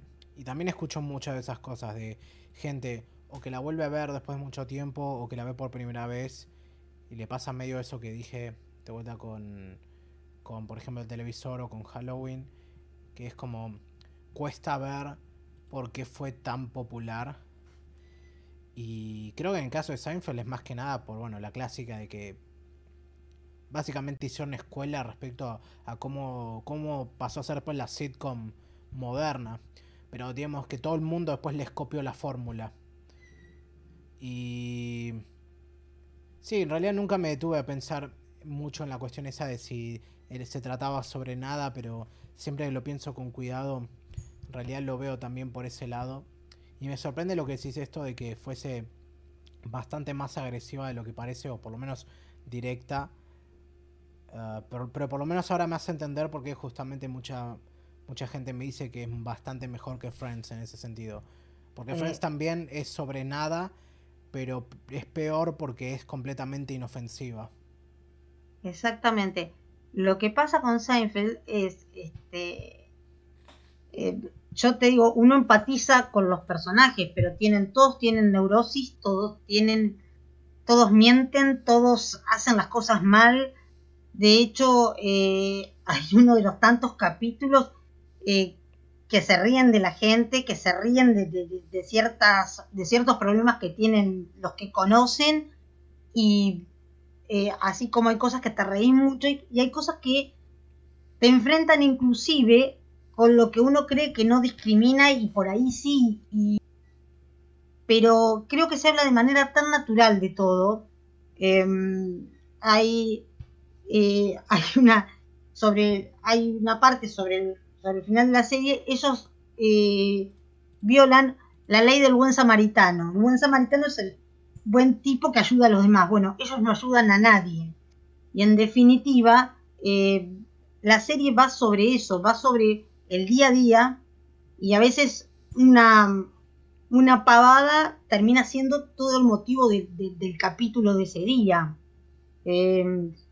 hay un, hay, yo siempre me río, de, hay uno de los tantos capítulos que Jerry Seinfeld aloja en la casa a un, a un senegalés que corre carreras. El tema es que hay uno de ellos que es el vecino que es Kramer, que es el que abre siempre la puerta, cuando la veas Tommy, es el que siempre abre la puerta. Las puertas no parece que no tuvieran llave, pero siempre abre la puerta y entra así de improviso al departamento de Jerry. Y en el departamento de enfrente, que es donde él vive, se hace instalar un jacuzzi. El tema es que el jacuzzi hace explotar todo y corta la luz del edificio de madrugada. El tema es que ponen la alarma y el tipo que se tiene que levantar a las 6 de la mañana para ir a correr llega tarde. Entonces tratan de hacerlo llegar. Bueno, sobre todo eso va ese capítulo. Y hay un montón de cosas que, bueno, el día que lo veas, se llama Jean Paul, el corredor. Jean Paul, Jean Paul, por eso te digo, me quedo hasta el tono de voz de, Jerry gritando Jean Paul. Lo vas a, eh, vas a ver, este, por ahí te causa gracia, por ahí no, pero bueno, la experiencia la tenés que hacer vos y por más que uno cuente y comente y explique y este, hay, hay un montón de cosas, este, pero bueno, se habla, es muy década del 90, es muy, eh, pone sobre tapete el tema de la técnica del stand-up porque muchos de los capítulos empieza con Jerry haciendo stand-up y a partir de, de, lo que él comenta en stand-up se desarrolla el capítulo. Así que es, es, interesante, así que tomate tu tiempo y cuando la veas me, comentarás a ver qué te parece y, em, y, cómo te cae todo. Eh, yo te digo, veintipico de años después me sigue causando gracia y me río en los mismos momentos, no sé si es por una cuestión de memoria pero me río de la misma manera y en los mismos, con los mismos chistes, con las mismas cosas. Y, sí, mira, yo creo que también hay una cuestión ahí de ahora que, que bueno, qué sé yo. Que como hay que, como que hay un montón de cosas ahora que te están, que vos estás viendo Jerry Seinfeld, vos decís, no puedo estar viendo por esto porque está mal.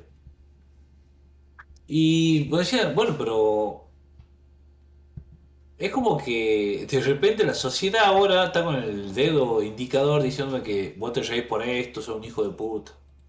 ¿Entendés? Eh, por ejemplo, me río sobre el capítulo de Senegalés, ¿entendés? Que vos decís, está, es políticamente súper incorrecto, ¿entendés? Y te recontra y da risa. Y sabés que eso no se puede hacer ahora. Es imposible. Con la cultura de la cancelación que hay ahora, es prácticamente imposible hacer algo así. Y. O, ¿entendés? Entonces, y vos decís, ¿hasta qué punto ahora esta sociedad me está empezando a encorsetarme en un lugar donde yo. eh, a ver, te- vamos, que vamos lo más básico, vamos lo más básico, vamos que tiene que ser más básico, cualquier todo eso, vamos a eh, Manzana está cargado de Alberto Olmedo o cualquier sketch de Alberto Olmedo. Bueno, por ejemplo, Carlos- ahora vos decís, los días yo estaba viendo un capítulo, estaba viendo YouTube, me, me, me, me pu- puedo estar viendo ahí un capítulo de Álvarez y Borges, y cuando aparecen los dos así todo y apretan a Silvio Pérez, yo me destartalaba de risa, o sea, ahora, y después digo, no me puedo estar riendo por esto. Y después, bueno, pensar como diciendo, ¿a dónde, hasta dónde llegó la sociedad esta que ahora ya me está, sin, o sea, me está inculpando porque me río, porque la acosaban, a ver, fue acosada esa mina, fue contra mí, la acosada, me imagino, debe haber sido un desastre, eso, las afirmaciones de, de No Toco Botón. Exacto. Bueno, sí, también por el otro lado, porque era. Pero, güey, sí, boludo. O sea, yo no puedo, o sea, yo veo el capítulo este y me siento. ah, Ahora me sé sentir una mierda de, porque estoy viendo un capítulo de Alberto Olmedo, ¿entendés? Es que, te digo, creo que nos, como sociedad nos estamos yendo siempre a los extremos. Entiendo un montón de cosas y acepto un montón de cosas, pero eh, a veces no acepto que no puedas volver a hacer ciertas cosas que se hacían antes. Ni hablar de los, del programa de Franchella. Bueno, hablar. eh, chicos, el programa, Bueno. el, el otro día pasaron una escena del programa Franchella de la nena. Exacto. Chicos, es. O sea, pero yo no sé si yo soy, pues ya estoy contaminado por el, el nuevo modo de ver las cosas. y. Me parece un horror, me parece un horror. Y antes yo me cagaba de risa con, con eso, ¿entendés? Y ahora, y mostrar las cosas que le decía eh, Franchella a- una locura. O sea, era una locura en todo sentido. Pero yo no sé si esto que, o sea, mi nuevo. O sea, yo diciéndote a vos que es una locura, no sé si es algo que el nuevo chip que me ha puesto en la cabeza. Es que puede ser, porque ta- también a mí me choca, Emilio. eh, me choca volver a ver eso. Pero, qué sé yo. Te digo que Ah, es mucho peor, digo que mucho peor es, Sí, es que es que Olmedo. Eh, agarremos la película Belleza Americana. Sí. Belleza Americana, si te la pones a analizar, es recontra heavy. Pero estaba mal visto ya Sí. Estaba mal visto, el problema es que, me parecía mal. El tema es que en esa ya mm, la perspectiva Sí. está puesta desde un lugar negativo, digamos. o Mira, sea, sí, nunca- obviamente. en ningún momento intentan justificar nada de lo que hace. No, no, no, porque el personaje de Spacey. Obviamente que no. Aparte, Pero bueno. lo- esa película es más turbia por el hecho de que es, es Kevin Spacey. Claro, Sí. tal cual. Tal cual. Ah, Eh. sí, no, no sé, yo creo. A ver, depende cómo lo veas y cómo lo trates. O sea. mm, Sería peor en realidad no reconocer que las cosas simplemente eran así antes y no necesariamente eso quiere decir que era mejor o que estaba bien, simplemente que era lo que había. En vez de, de lo que algunas, algunas personas parece que tratan de hacer, y obviamente no estoy señalando a nadie, sino lo digo en sentido general, que es pareciera tratar de o no reconocer eso o simplemente hacer de cuenta que no existe. Pero es cierto que a veces choca y creo que también no- nos choca, no sé si por porque digamos todo porque necesariamente todo cambió y, y, digamos nos adaptamos al entorno, sino porque también nosotros cambiamos. O sea, eso es clave a la hora de revisitarlo. Y ya que estoy, aprovecho para meter una, una opinión impopular, que es que eh, Olmedo nunca me pareció gracioso. Ni cuando era chico, que tengo toda la colección de No Toca Botón, ni ahora. Y he intentado verlo, pero me he puesto a ver y nunca he podido terminar ni un solo segmento, simplemente por la vergüenza ajena que me da, eh, digamos, Creo que, a ver, es, es, delibera- es deliberado porque claramente era comedia, digamos, penosa.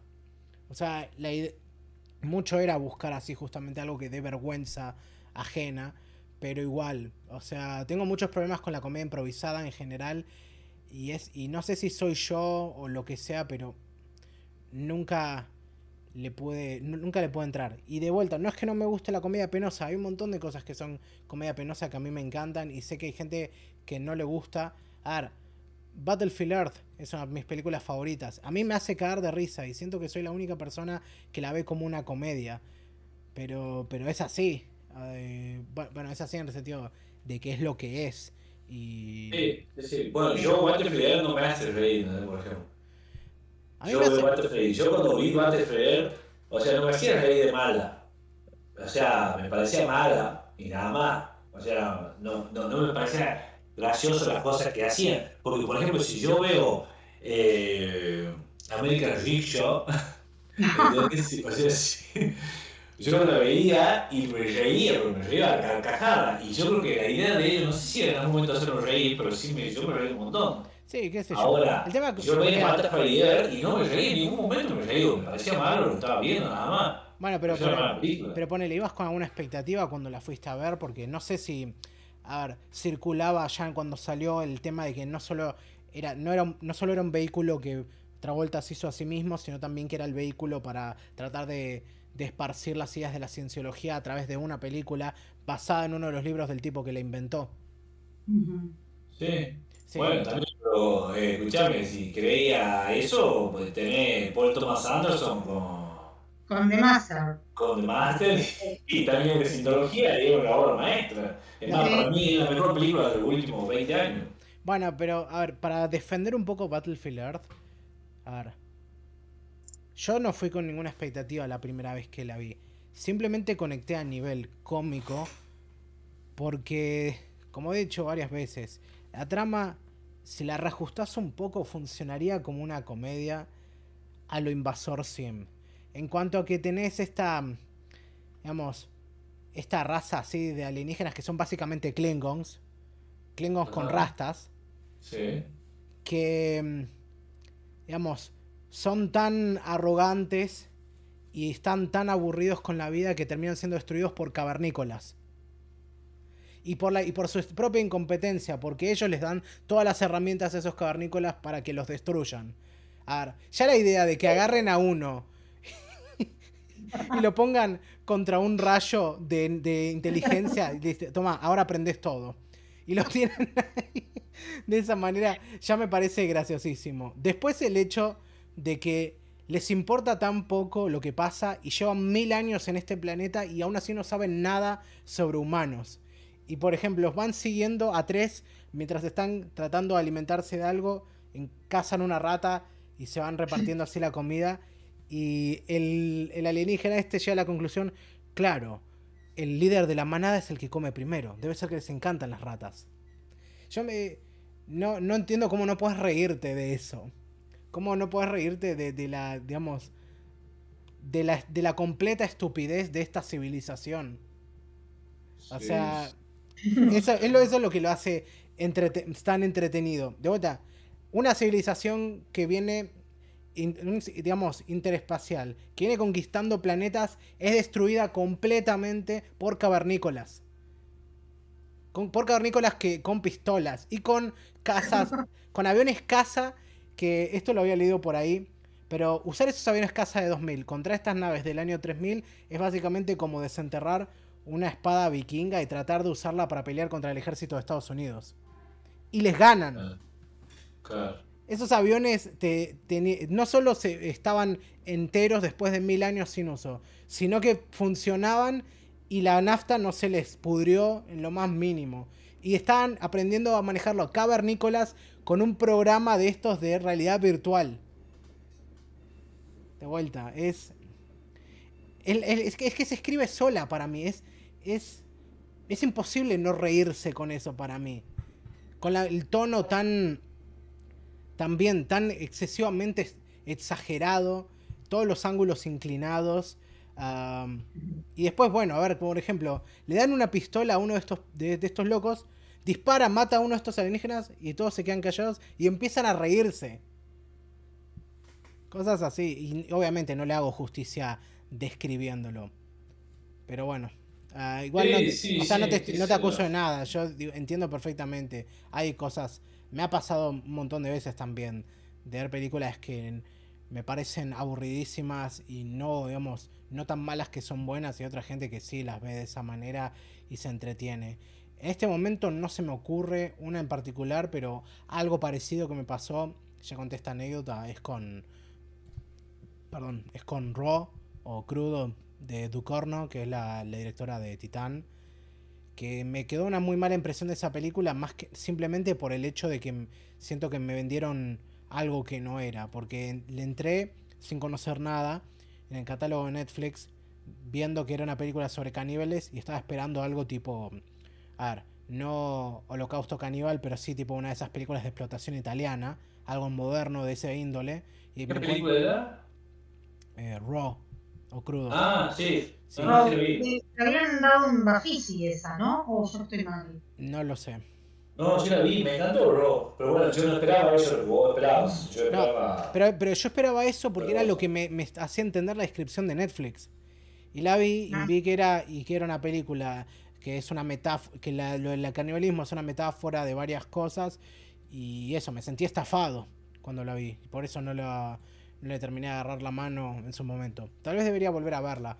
Pero no dejo de sacarme de encima eso que me parece demasiado forzado. Spoiler, supongo, que es que en cualquier situación en la que una, una estudiante le arranca un pedazo de cachete a otra de una mordida en una pelea en medio del campus, esa piba como mínimo es suspendida.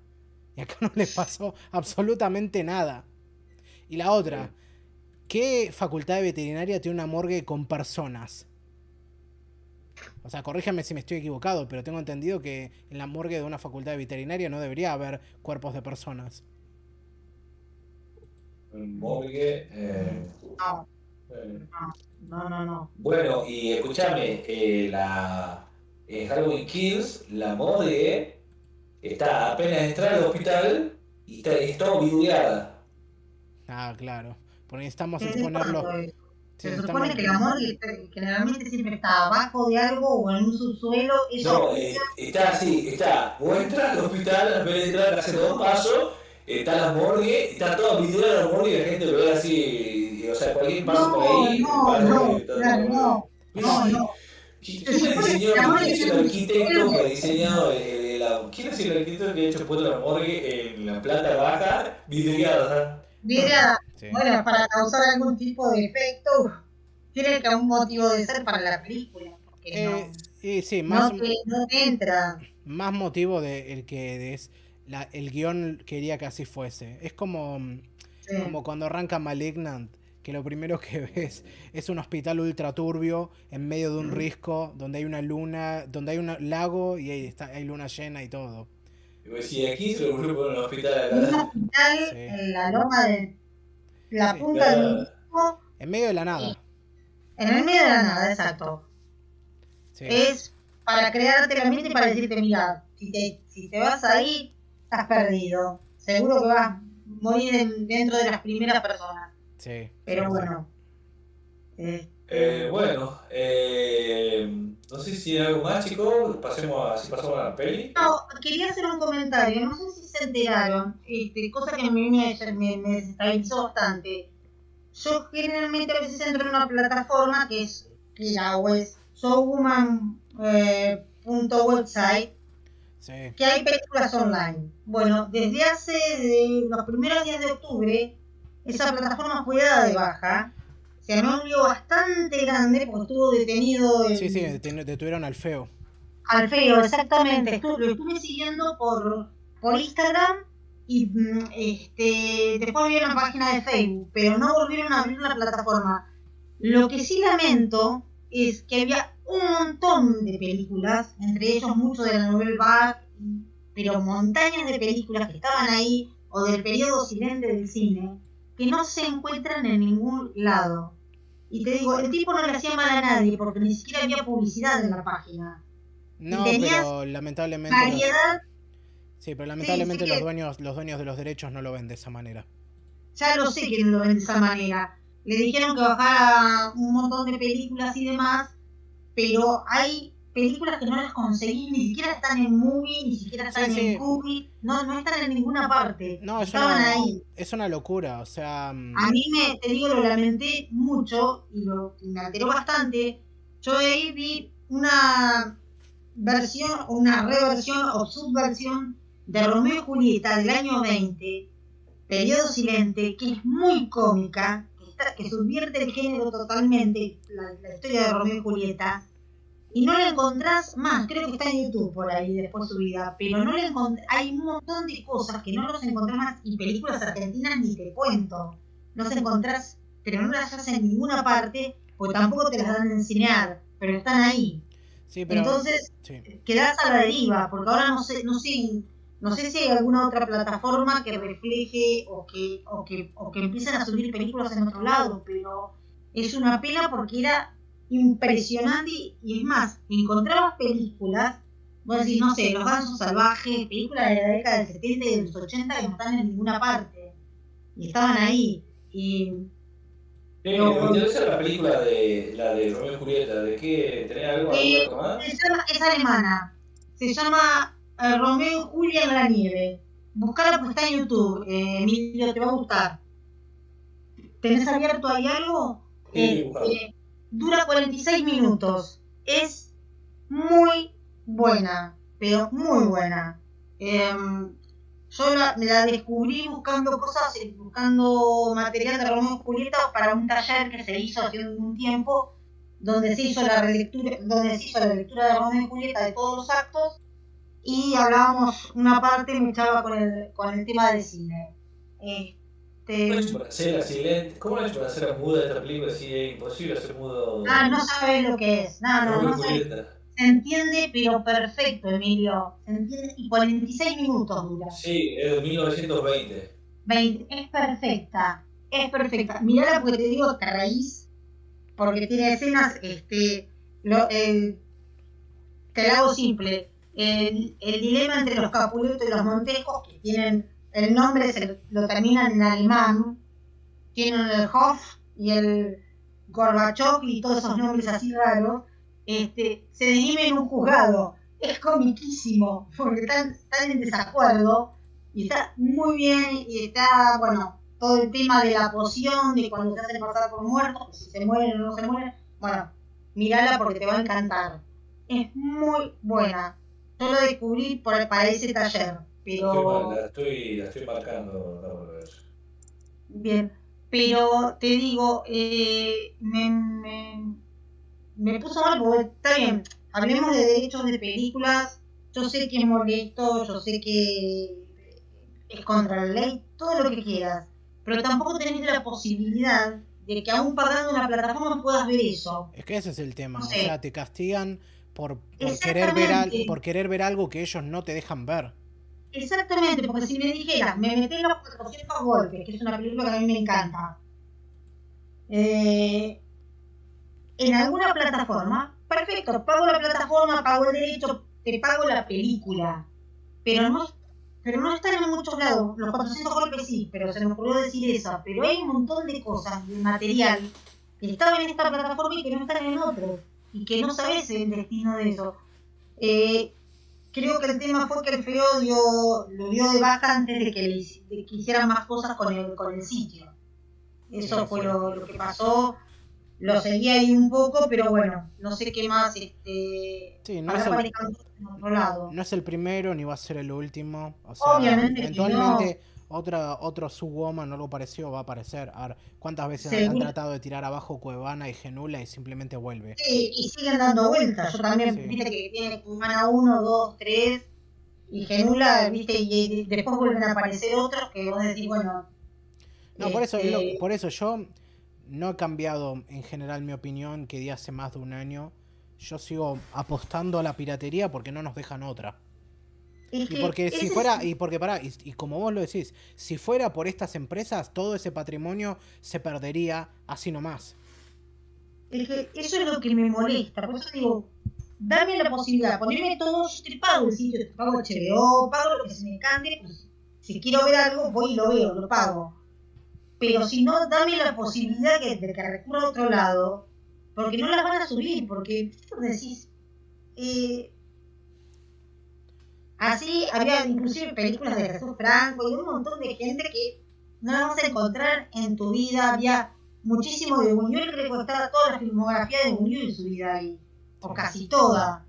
Entonces, salvo que vayas después al algún canal de streaming que tenga nichos específicos, que te, la suban, no.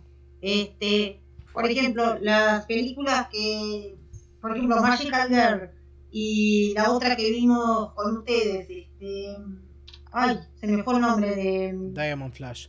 Diamond Flash, estaban ahí.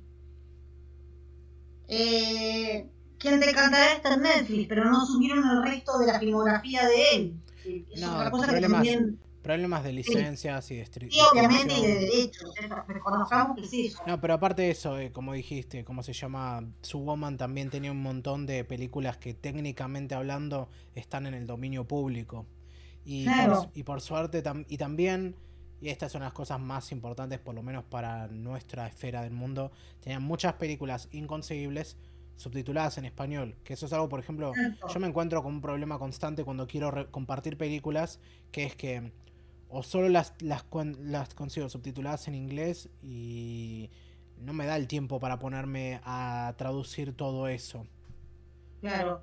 Es más, te cuento, American Dream Show, que la nombró Emilio, en su momento, yo la única forma que tuve de verla, que la vi online, fue subtitulada en italiano. Imagínate el esfuerzo que me costó ver esa película que entendí, entendí perfecto porque no, no, había problema. Este, y encima no estaba hablada, o estaba hablada en italiano y estaba subtitulada en inglés, una cosa de esas raras fue. Eh, pero no. Pero, este, pero te digo, realmente es una pena que, que, que cierren estos sitios y que no te, que te limiten y no te permitan la posibilidad de ver. Y hay un montón de material que no está en ningún lado ahora. Ese es el tema. Sí, es la distopía cyberpunk que nos tocó. Exactamente. La más aburrida. Eh, bueno, el, tuve un amigo, un amigo, mío me estaba comentando el otro día que, que, está muy cansado de HBO, a pesar de que su, a pesar de su gran contenido, que anda mal la aplicación.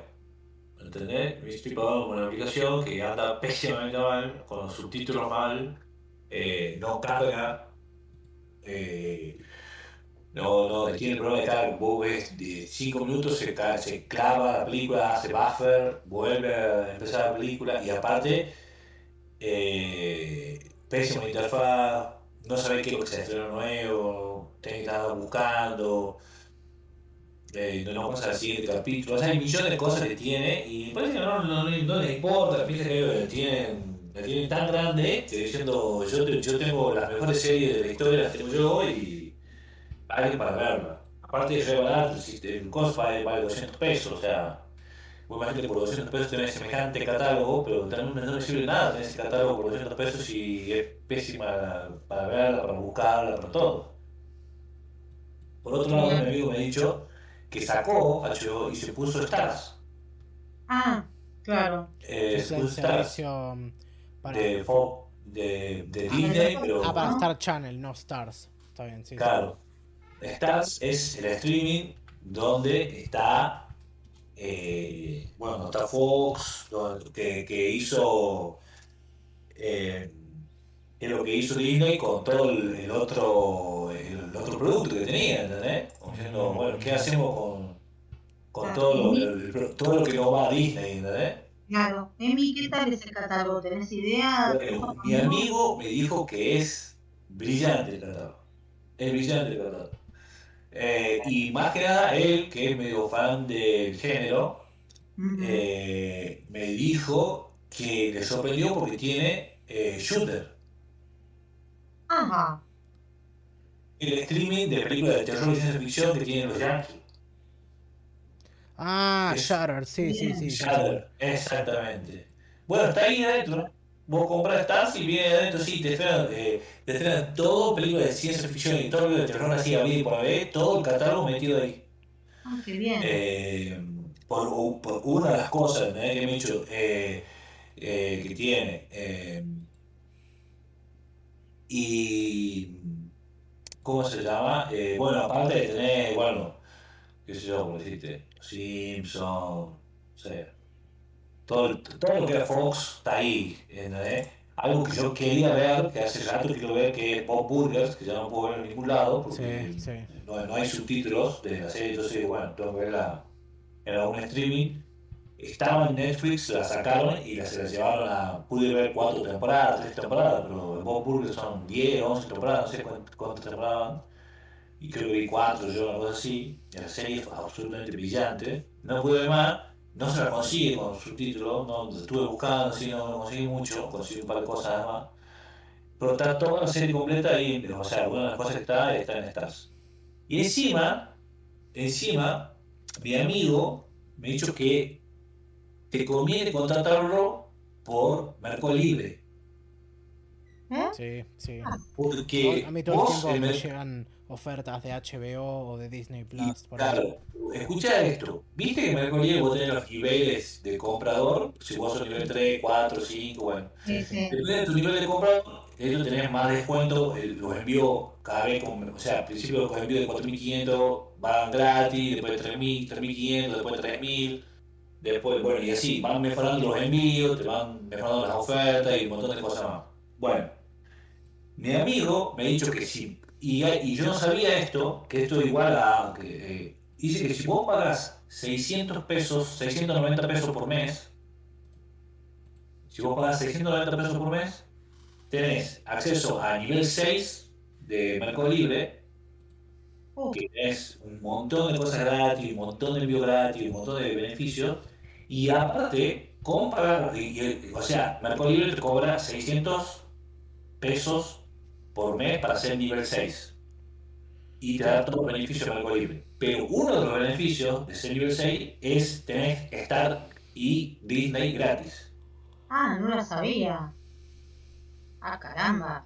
Sí. ¿eh? Entonces, si vos sos nivel 6, Claro. tenés Stars y Disney gratis.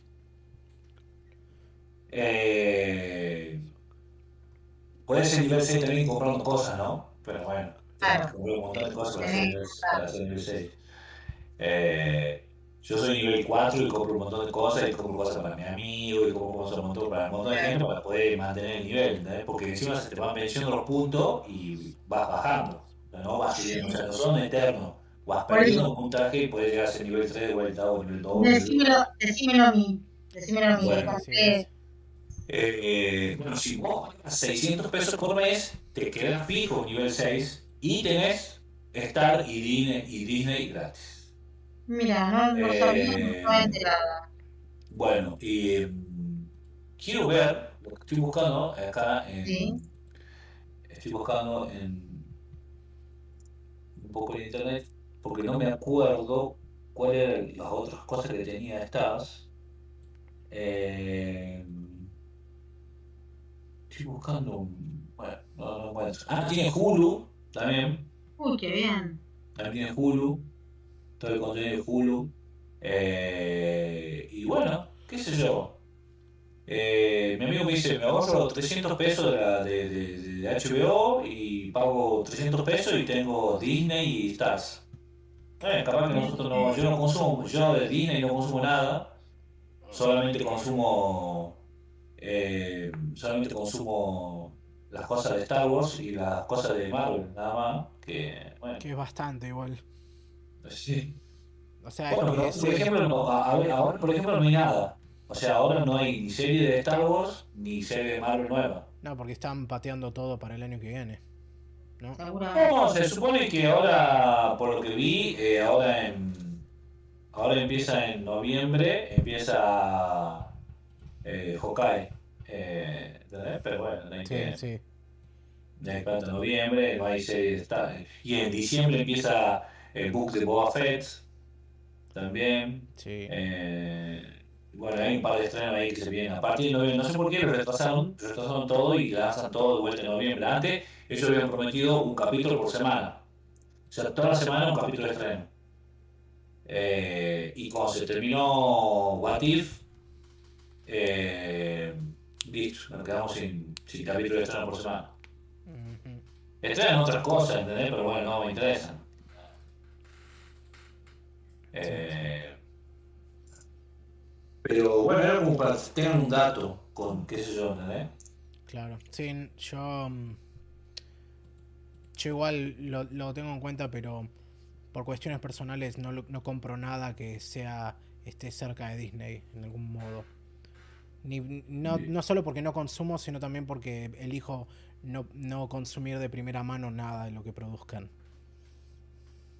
Mira, te digo, lo único que me interesaba en algún momento de Disney fue un musical que Hamilton, Sí. Ah, eh, que fue el único que me hubiese interesado ver. Y que la única plataforma que estaba era en Disney, así que bueno, lo lamenté, pero, pero no. Creo que fue es lo único que me llamó la atención de, la, de Disney cuando se anunciaba que Hamilton lo iban a estrenar ahí, porque era producción de ellos. Así que me quedé sin verlo y bueno, más adelante veremos. Eh, eso era lo único que me interesaba por ahí de Disney de, de ver. Después no te soporto mucho las cosas de Disney. En otra época sí. Ahora Sí, no, yo, de- yo de Disney no, ni siquiera ver la- la- las últimas películas de Pixar, hasta eso me, me pareció, no me pareció muy buena tampoco, como para, como para suscribirme, ¿entendés? Tampoco, así Te que, digo, lamenté mucho cuando Pixar se une, bueno, cuando mejor dicho lo quiere Disney. es que siempre fue de Disney en realidad.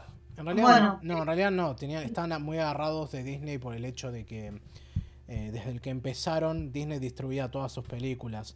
Después, bueno, naturalmente los terminaron asimilando en 2006, pero eh, pero igual mantuvieron la calidad hasta en las siguientes tres películas, porque después de que, el- de que entraron a Disney sacaron Ratatouille, Wally Ah, sí. y Up, y ahí quedó, y no sé, Sí. hay apologistas de Toy Story 3, podrías estirarlo hasta ahí y después el resto sí ha sido mayormente basura.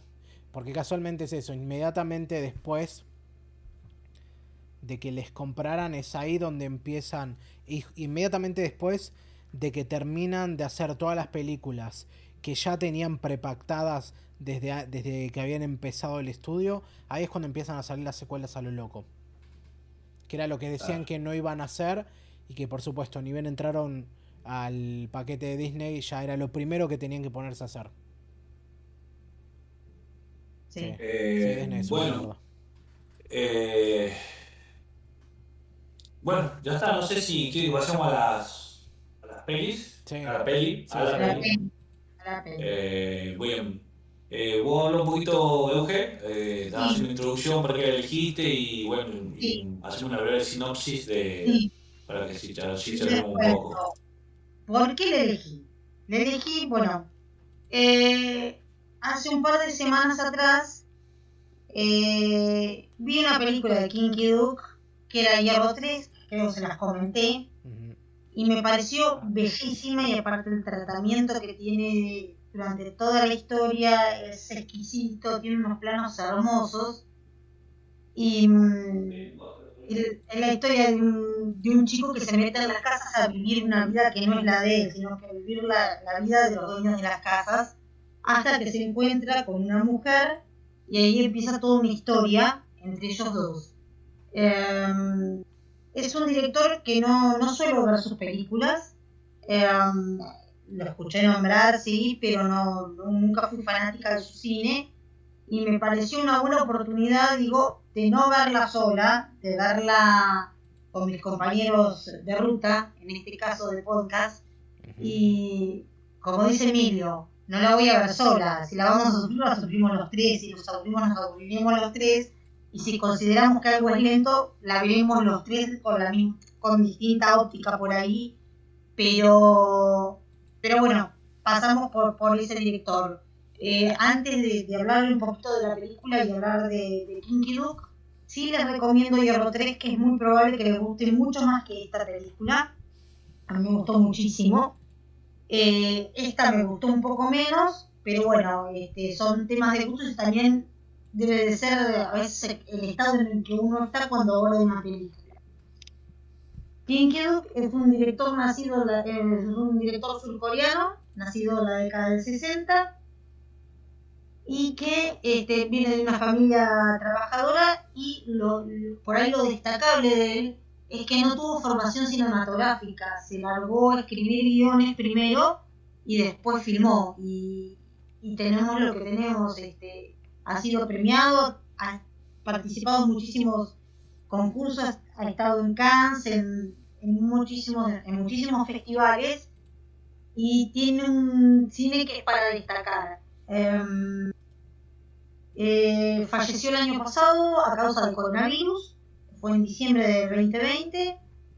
Fue sorpresivo, un tipo muy joven, 59 años, así que no. Eh, la verdad es, lamento que, que, que, que, se haya perdido la posibilidad de seguir viendo su cine. Hay otra de las películas que no me animé a verla, pero necesito verla, que se llama La Isla. Eh, Uy, la isla. La crítica, La Isla del año 2000, es tremenda. Eh, dicen que el efecto, en el- los que lo vieron en el cine, fue que mucha gente se levantara del cine y se fuera, y mucha gente se descompusiera inclusive. Por eso creo que no me animé ni siquiera a sugerirla como película ahora, porque soy una persona miedosa, básicamente, y porque me impresiona fácil. Pero creo que voy a tomar coraje y la voy a tener que ver, porque no puede ser que pase por esta vida sin ver la isla de Kinky. Bueno, y ahora, eh, cuando ustedes me preguntaron qué película, qué película, se me pareció Kinky y dije, ¿qué no vi, qué no vi de él? Y se me ocurrió que podríamos ver esta porque me gustó el título, que es Primavera, Otoño, Invierno, vera- eh, Primavera, Verano, Invierno, Primavera, Verano, Otoño, Invierno y otra vez Primavera. Creo que lo dije mal, chicos. Primavera, No. Verano, Otoño, Invierno y otra vez Primavera. Eso. Ahí está, siempre la mezclo. El título muy largo. eh, ya de por sí el título llama la atención. Eh, el tema es entrar en la, en, la, en la película básicamente.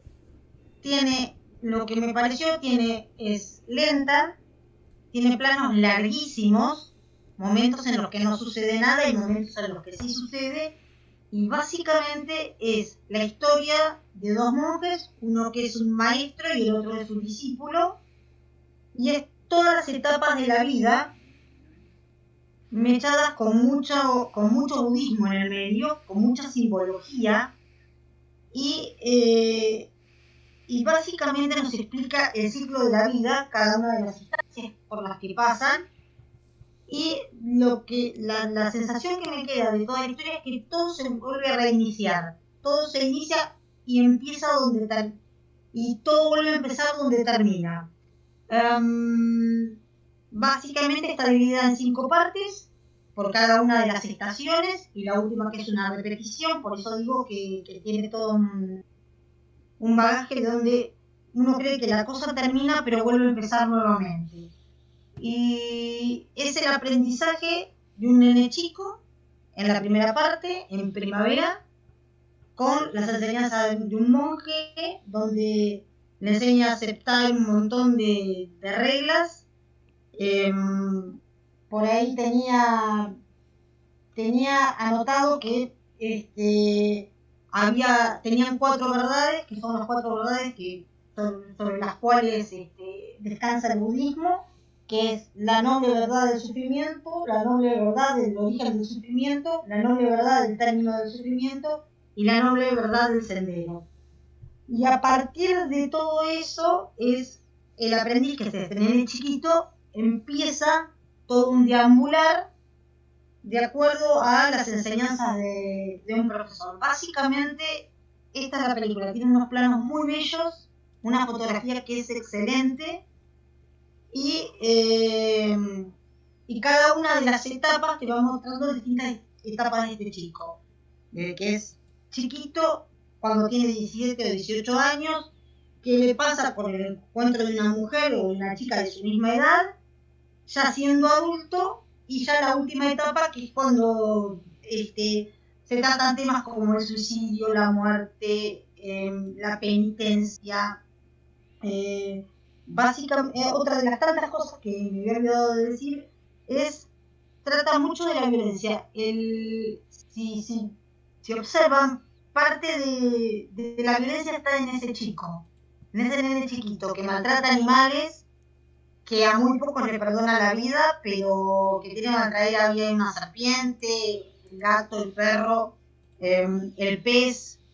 eh, hay toda una toda una simbología, todo un tema que tiene que ver con la inocencia de cuando uno es chico, de cuando uno no sabe qué es lo que qué es lo que quiere, qué es lo que lo que puede llegar a tener. Y después, bueno, tenemos en, como ya lo dije, en la etapa adulta, cargar con todas esas culpas, hacerse cargo de lo que le toca hacer cargo, cuando, como ya comenté, habla de manera muy particular acerca del suicidio, hay mucha simbología en taparse la cara, la boca, para no sentir y para intentar suicidarse, en el caso del chico, que no lo logra, y, y en el caso del, del maestro, que es cuando llega en, en la- en la cuarta etapa, la, este, cuando el, el maestro decide suicidarse, es el suicidio no se ve de la misma manera que se ve en el chico joven, sino que se, mm, Era más como un final de etapa. es un tema como una aceptación, como una aceptación del final de la vida. Eh, Eh, básicamente es eso. Después no tiene mucho más la historia. Eh, hay que verla, hay que sentirla. Tiene, como ya dije, tiene planos larguísimos. Hay cosas que son muy lentas. Eh, a veces no- si uno pretende ver acción, no, no tenemos demasiada acción. Así que eh, la verdad eh, es- la recomendé o la, la sugerí sin haber leído demasiado. Yo me había quedado con la imagen de Hierro 3 que me gustó muchísimo y que chicos, si la pueden ver, eh, es preciosa la película. También tiene mucho manejo de, y mucha simbología de, las almas y del tema de Buda. Bueno, en esta película aparece Buda todo el tiempo. eh, así que el tema de las cargas, el tema del karma, la piedra, de cómo él atraviesa cargando una piedra. Eh, hay una parte, no sé a ustedes qué les pareció. Eh, ¿Vieron la, la- creo que es en la cuarta etapa o en la quinta ya? Es en invierno. Que es la mujer enmascarada que, que abandona al chico. sí. Que es otra vez, es el comienzo de la historia nuevamente. Porque tenés ese chico, tenés al maestro y tenés el comienzo de un nuevo ciclo. Sí, Eh, eh, claro, es como me pareció muy esa imagen. Eh, nada, después viste que no se explica demasiado. Sí. Deja el tipo ahí, lo deja al cuidado y es arreglate como puedas y la historia vuelve a girar.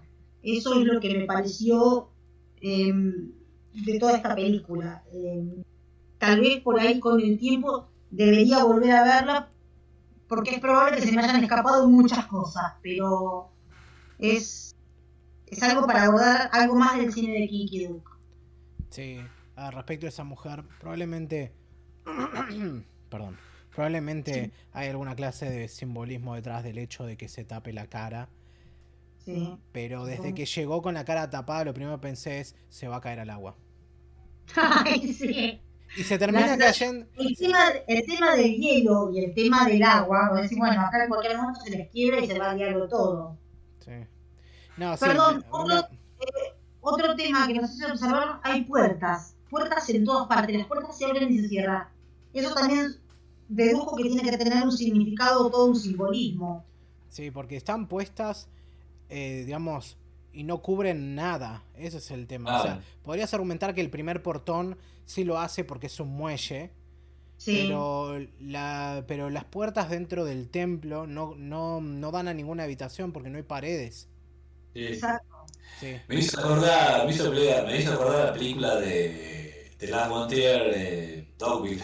Ah, vos sabés que pensé en eso, pensé en Dogville, que no tienen, sí, que no tienen escenario. Qué película, Dogville, por Dios. Qué película. Eso algún día lo tendríamos que volver a ver, después de, ya, yo la vi hace mil años, pero para analizarla. Esa sería... Mándole, mándole, tienen que ver. Uy, mándale, sí.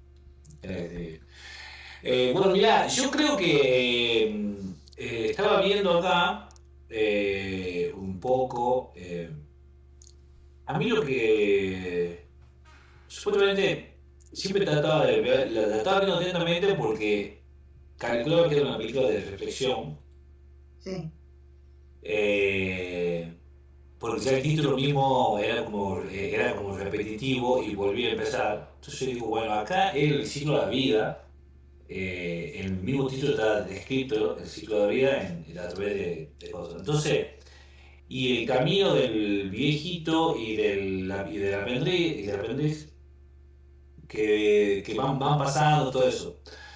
Independientemente de todo eso, siempre, como te digo, estaba eh, muy atento, muy atento a, los diálogos, buscando la reflexión, o sea, buscando qué es lo que me está diciendo que estoy haciendo mal.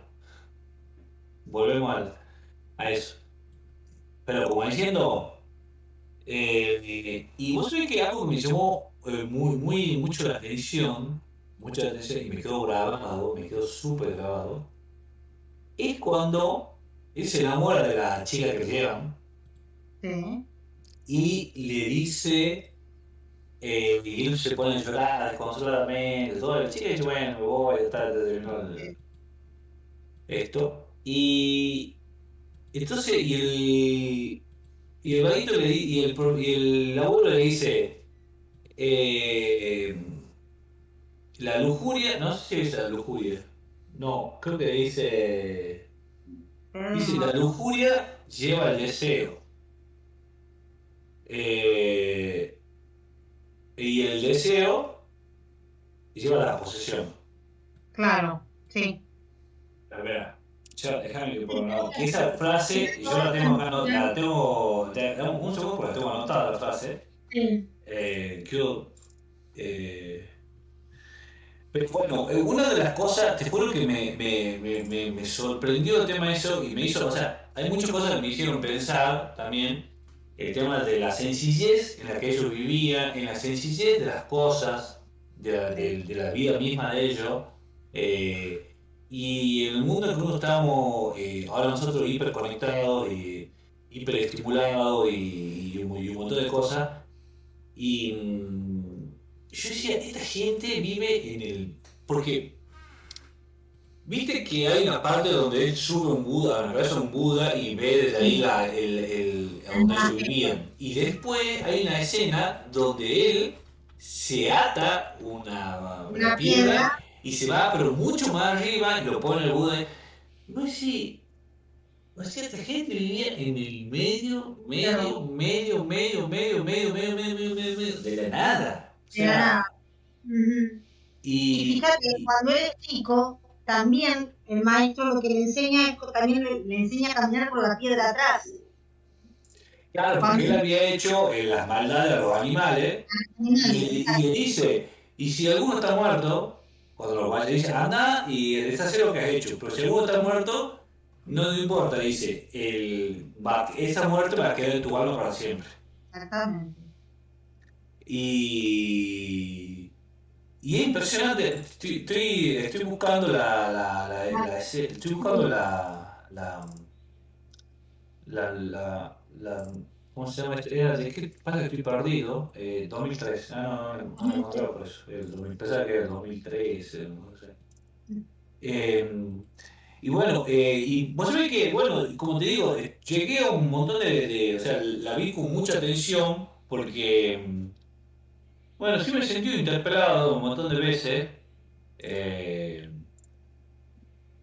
porque uno por ahí, no sé, creo que estaba más sensible en ese momento y, y veía la sencillez en la que veía esta, vivía esta gente y, y con, y con- porque uno veía, por ejemplo, o por lo menos el abuelo, uno veía que era una persona, no sé, no sabemos mucho más de su trasfondo, pero vos veías que era una persona, no sé, eh, ¿cómo se diría?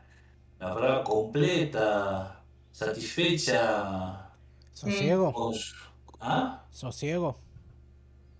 Era como una persona que vos la veías, vos la veías como, como un ser realizado, ¿entendés? Como diciendo, esto soy, esto es lo que hago, esto, esto, eh, y, y vos veías eso, ¿entendés? Y uno por ahí, eh, como te digo, capaz que yo lo vi en un momento muy particular, pero eh, uno siempre buscando, en vez de, de, o sea, siempre buscando algo por lo que renegar, en vez de decir, che, eh, todo lo tengo, ¿entendés? O sea, yo sé que suena trillado porque mm, millón de veces ahí te lo dijo. En algún momento de, de, de, de, reflexivo, pero eh, sí, me, llegó la película, ¿no? Me, tocó mucho porque desde el punto de vista que hablaban ellos y del tema de la posición de las cosas, yo creo que eso era, porque, porque acá él lo hablaba, cuando él dice, la lujuria lleva al deseo, el deseo lleva a la posición, y, y eso lo puede trasladar no solamente a una persona, lo puede trasladar a cualquier cosa. Lo puede trasladar al dinero, lo puede trasladar a cualquier objeto material, lo puede, no sé, lo puede trasladar a cualquier aspecto de la vida a, esa, a ese dicho. Eh, Sí. y, y, y, bueno, creo que... Perdón, una de las cosas que me llamó la atención era cuando pintaba con la cola del gato todos los símbolos, que no me recuerdo, no sé cómo es el nombre, Ah, le hizo que era escribir- lo que él estaba escribiendo en el, en el suelo. sí, no sé todo, cómo el, es todo el sutra del corazón. el sutra, exacto. Sí, nada más Me no- pareció, me pareció bellísima esa parte. Una cosa, una, como vos decís, Emilio, representa tanta sencillez y tanta simpleza que inclusive me pareció muy bella la imagen del tema del suicidio, como se tapan los ojos y la, boca para, para no sentir. Me pareció precioso eso. Este, Y, bueno, como te digo, eh, eso me quedó a mí, me, quedó mucho el tema de la posesión de las cosas, ¿entendés? Eh, eso me llevó, el sentimiento eso de poseer, ¿entendés? De poseer totalmente de, una- un, de un modo negativo, ¿entendés? O sea, una concepción negativa del concepto de, de posesión. Bueno, sí lo veo como un término negativo. Por la posesión de las cosas. Eh, y, pero sí, me, me pareció me pareció súper interesante, ¿no? O sea, a pesar de, de, como te digo, de, de todo esto, de, de, de reflexionar y de ver ahí el, el ciclo de la vida repetido en varias cosas, ¿entendés? Porque, como te digo, él es viejo, se muere, él se va, vuelve, después se hace viejo él, él se hace sabio, Sí. lo tiene al otro chiquito y, y va, es como que vuelve, vuelve, o repite sea, el ciclo, repite todo el ciclo. repite todo el ciclo, exactamente. Eh, pero bueno, no, a mí me pareció buenísima. El cine Kinky Duke no, no vi mucho, estaba viendo un poco su filmografía. Eh, sí vi cosas, pero bueno, obviamente las cosas, Sí, la- la- las que todo el mundo vio, ¿entendés? Eh, es más, no vi. eh, eh, bueno, La Piedad me pareció absolutamente brillante, brillante, La Piedad de él, de Kinky. Eh, vi el tiempo, me pareció bueno. El arco, también. Y esos tres no vi. eh, no, no vi esos tres. Eh, estoy viendo, ve- estoy vi- viendo así un poquito hacia a, a la, la isla, bueno, no la vi tampoco. Bueno, no vi mucho más, por lo que veo. Hay mucho No. cine, eh, muchísimo cine. Eh, estaría bueno, estaría bueno. Pongo ver Kinky Duke de los años 60 también. sí, podríamos. No, no sé si llega a los 60, pero... Eh, bueno, yo ya me hablé demasiado. ¿Qué me decís, Tommy? Decime. Ah, Me gusta porque Tommy tiene ahora eh, patea para el otro lado.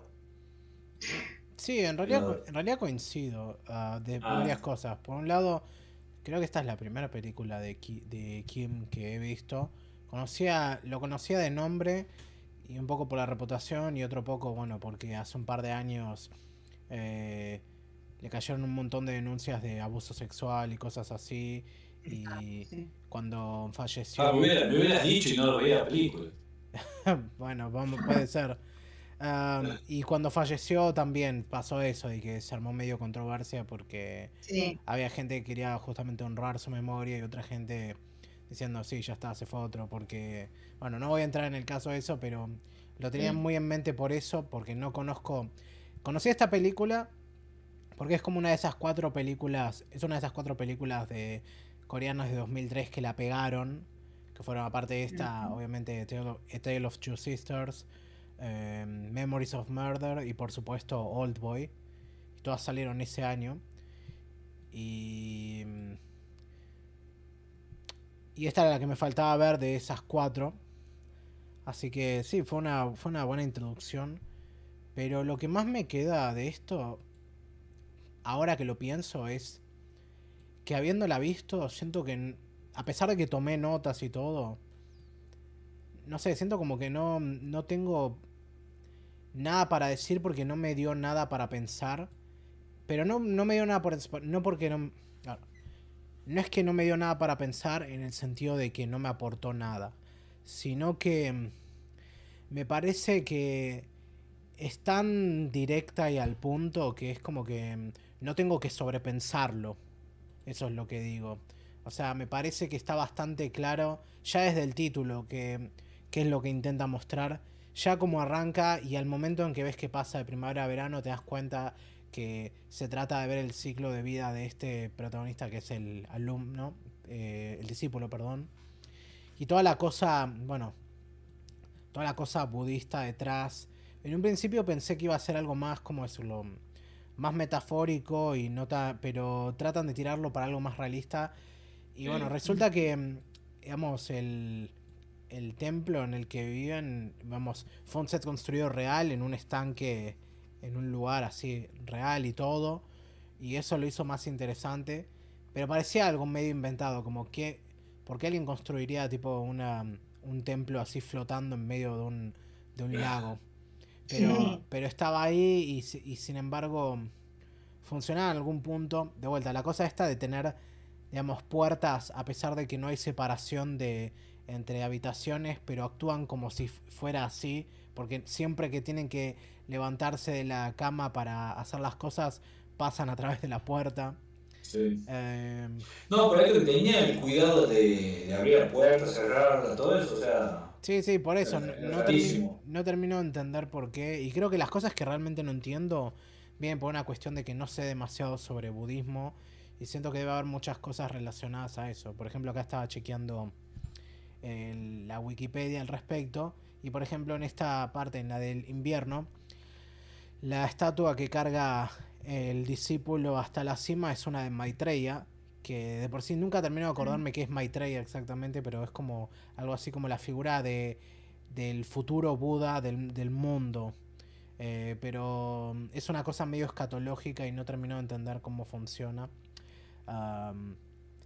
Y bueno, desde lo poco que sé de la religión esta, toda la cuestión, las cuestiones cíclicas, y de la persona como un parte, parte de un todo y bueno, el, trabajo que hay que hacer mirando hacia adentro está muy fuerte ahí. lo que no me... Y no me esperaba, por ejemplo, que... Bueno, obviamente en otoño el discípulo vuelve e intente suicidarse y que justamente ahí el maestro lo ponga, lo ponga en la en la vigilia y lo ponga a, trabajar y hacer todas esas cosas, para que después el maestro también termine suicidándose de una manera similar, que me hizo acordar, bueno, a eh, la tapa del primer disco de Rage Against the Machine, que tiene la foto del, de, ¿cómo se llama?, del monje que, que hizo protesta. Sí, que, sí. sí, que protestó eh, suicidándose, que prendiéndose fuego. Prendiéndose fuego, sí. Sí, sí que, no sé, se me ocurren pocas maneras más, digamos, dolorosas y lentas de morir como es quemarse vivo de esa manera, pero bueno. Eh, y aparte lo hace al estilo vikingo, que es, digamos, subido en el, en el barco y bueno, hundirse con eso. No, pero en general es eso, me parece que es extremadamente efectiva.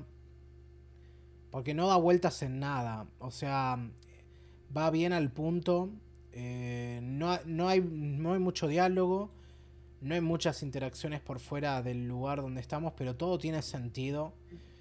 Y aparte la música acompaña bastante bien. Creo que si no tuviese la música no, no tendría el mismo impacto. Y la verdad que ayuda muchísimo.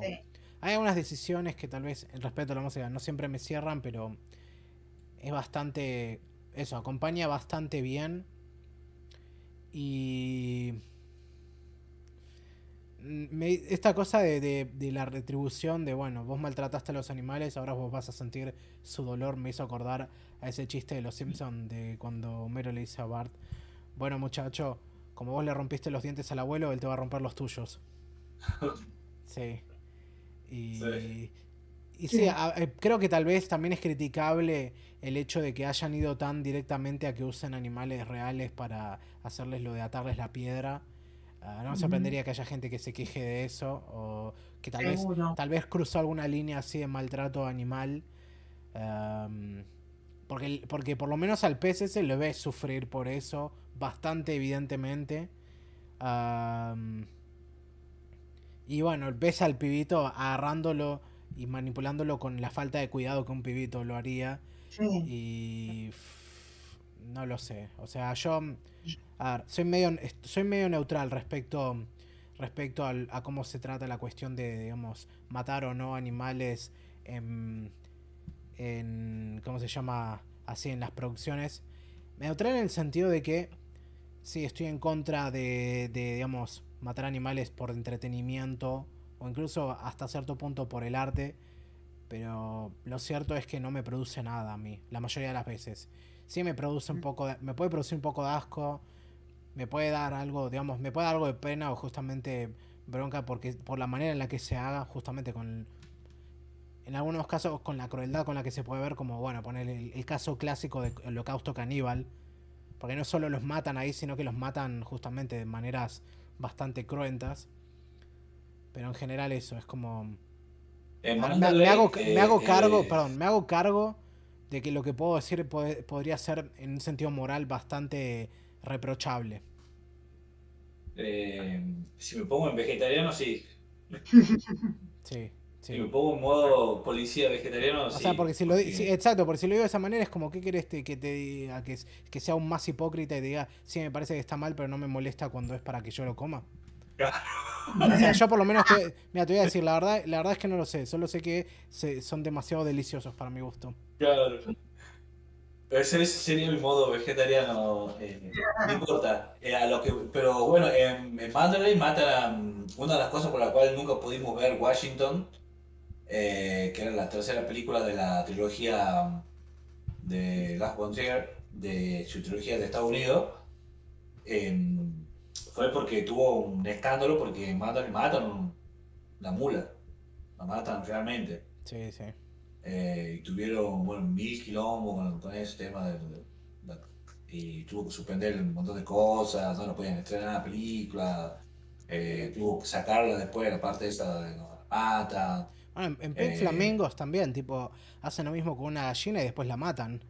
Claro, Eh, pero bueno, después, pero Water siempre se defendía con eh, la matamos y después nos la comimos, que ahora que eso la, lo hace peor o mejor, ¿viste? Claro. Y, y de vuelta a eso, siento que no estoy en posición de opinar al respecto. Eh, imagínate que yo me siento culpable por consumir huevo, eh, imagínate. Eh, ese, es el nivel, pero bueno.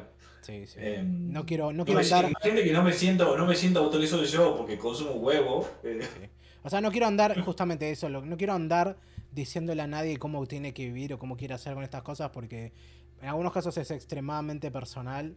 O sea, lo único que le voy a decir es eso, si querés regocijarte en el que tal vez en este caso tenés la superioridad moral, adelante. Yo no te voy a decir nada. No, eh, la super- No, no, no te digo a vos, no te digo a vos, digo No, no, no, un- pero te digo, la superioridad alimenticia le, traté, le he tenido que tratar en el psicólogo, imagínate. Sí, es- Síndrome de superioridad alimenticia. bueno, por algo dicen que el peor enemigo de un vegano es otro vegano, ¿no? Sí. Sí. El peor enemigo vegetariano, porque yo, a mí, yo consumo huevos todavía. Sí. eh, imagínate.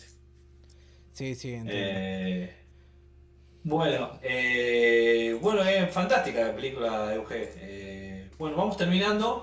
Eh, no sé quién elige la película para el próximo. Me toca a mí. O sea, entonces concluimos que nos gusta mucho esta película.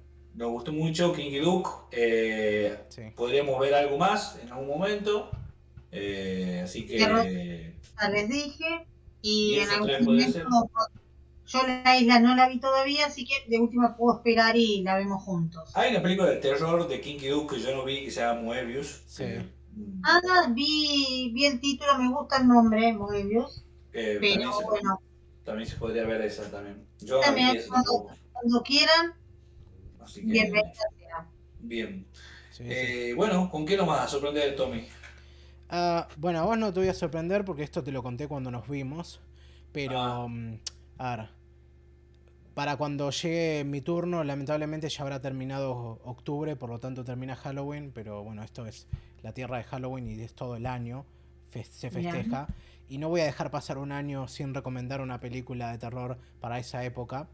Y esta vez quiero ir con algo que no. Como, sie- como la mayoría de las veces, es algo que no he visto, pero sé de su reputación. Y quería ver qué onda porque, a ver, Carlita de Pedacitos de Terror la incluyó en su lista de este año.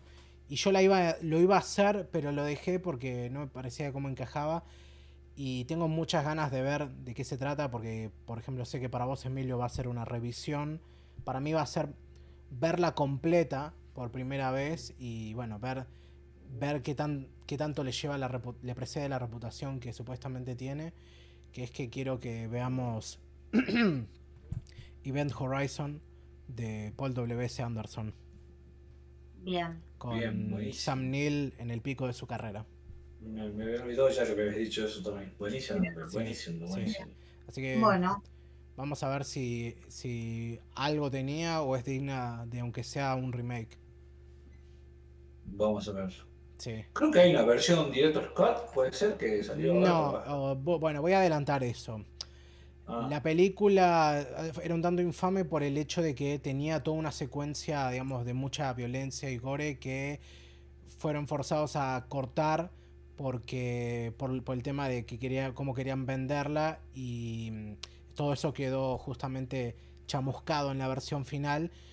Pero los negativos de esas escenas quedaron tan mal conservados que aún si quisieran no podrían hacer una versión remasterizada.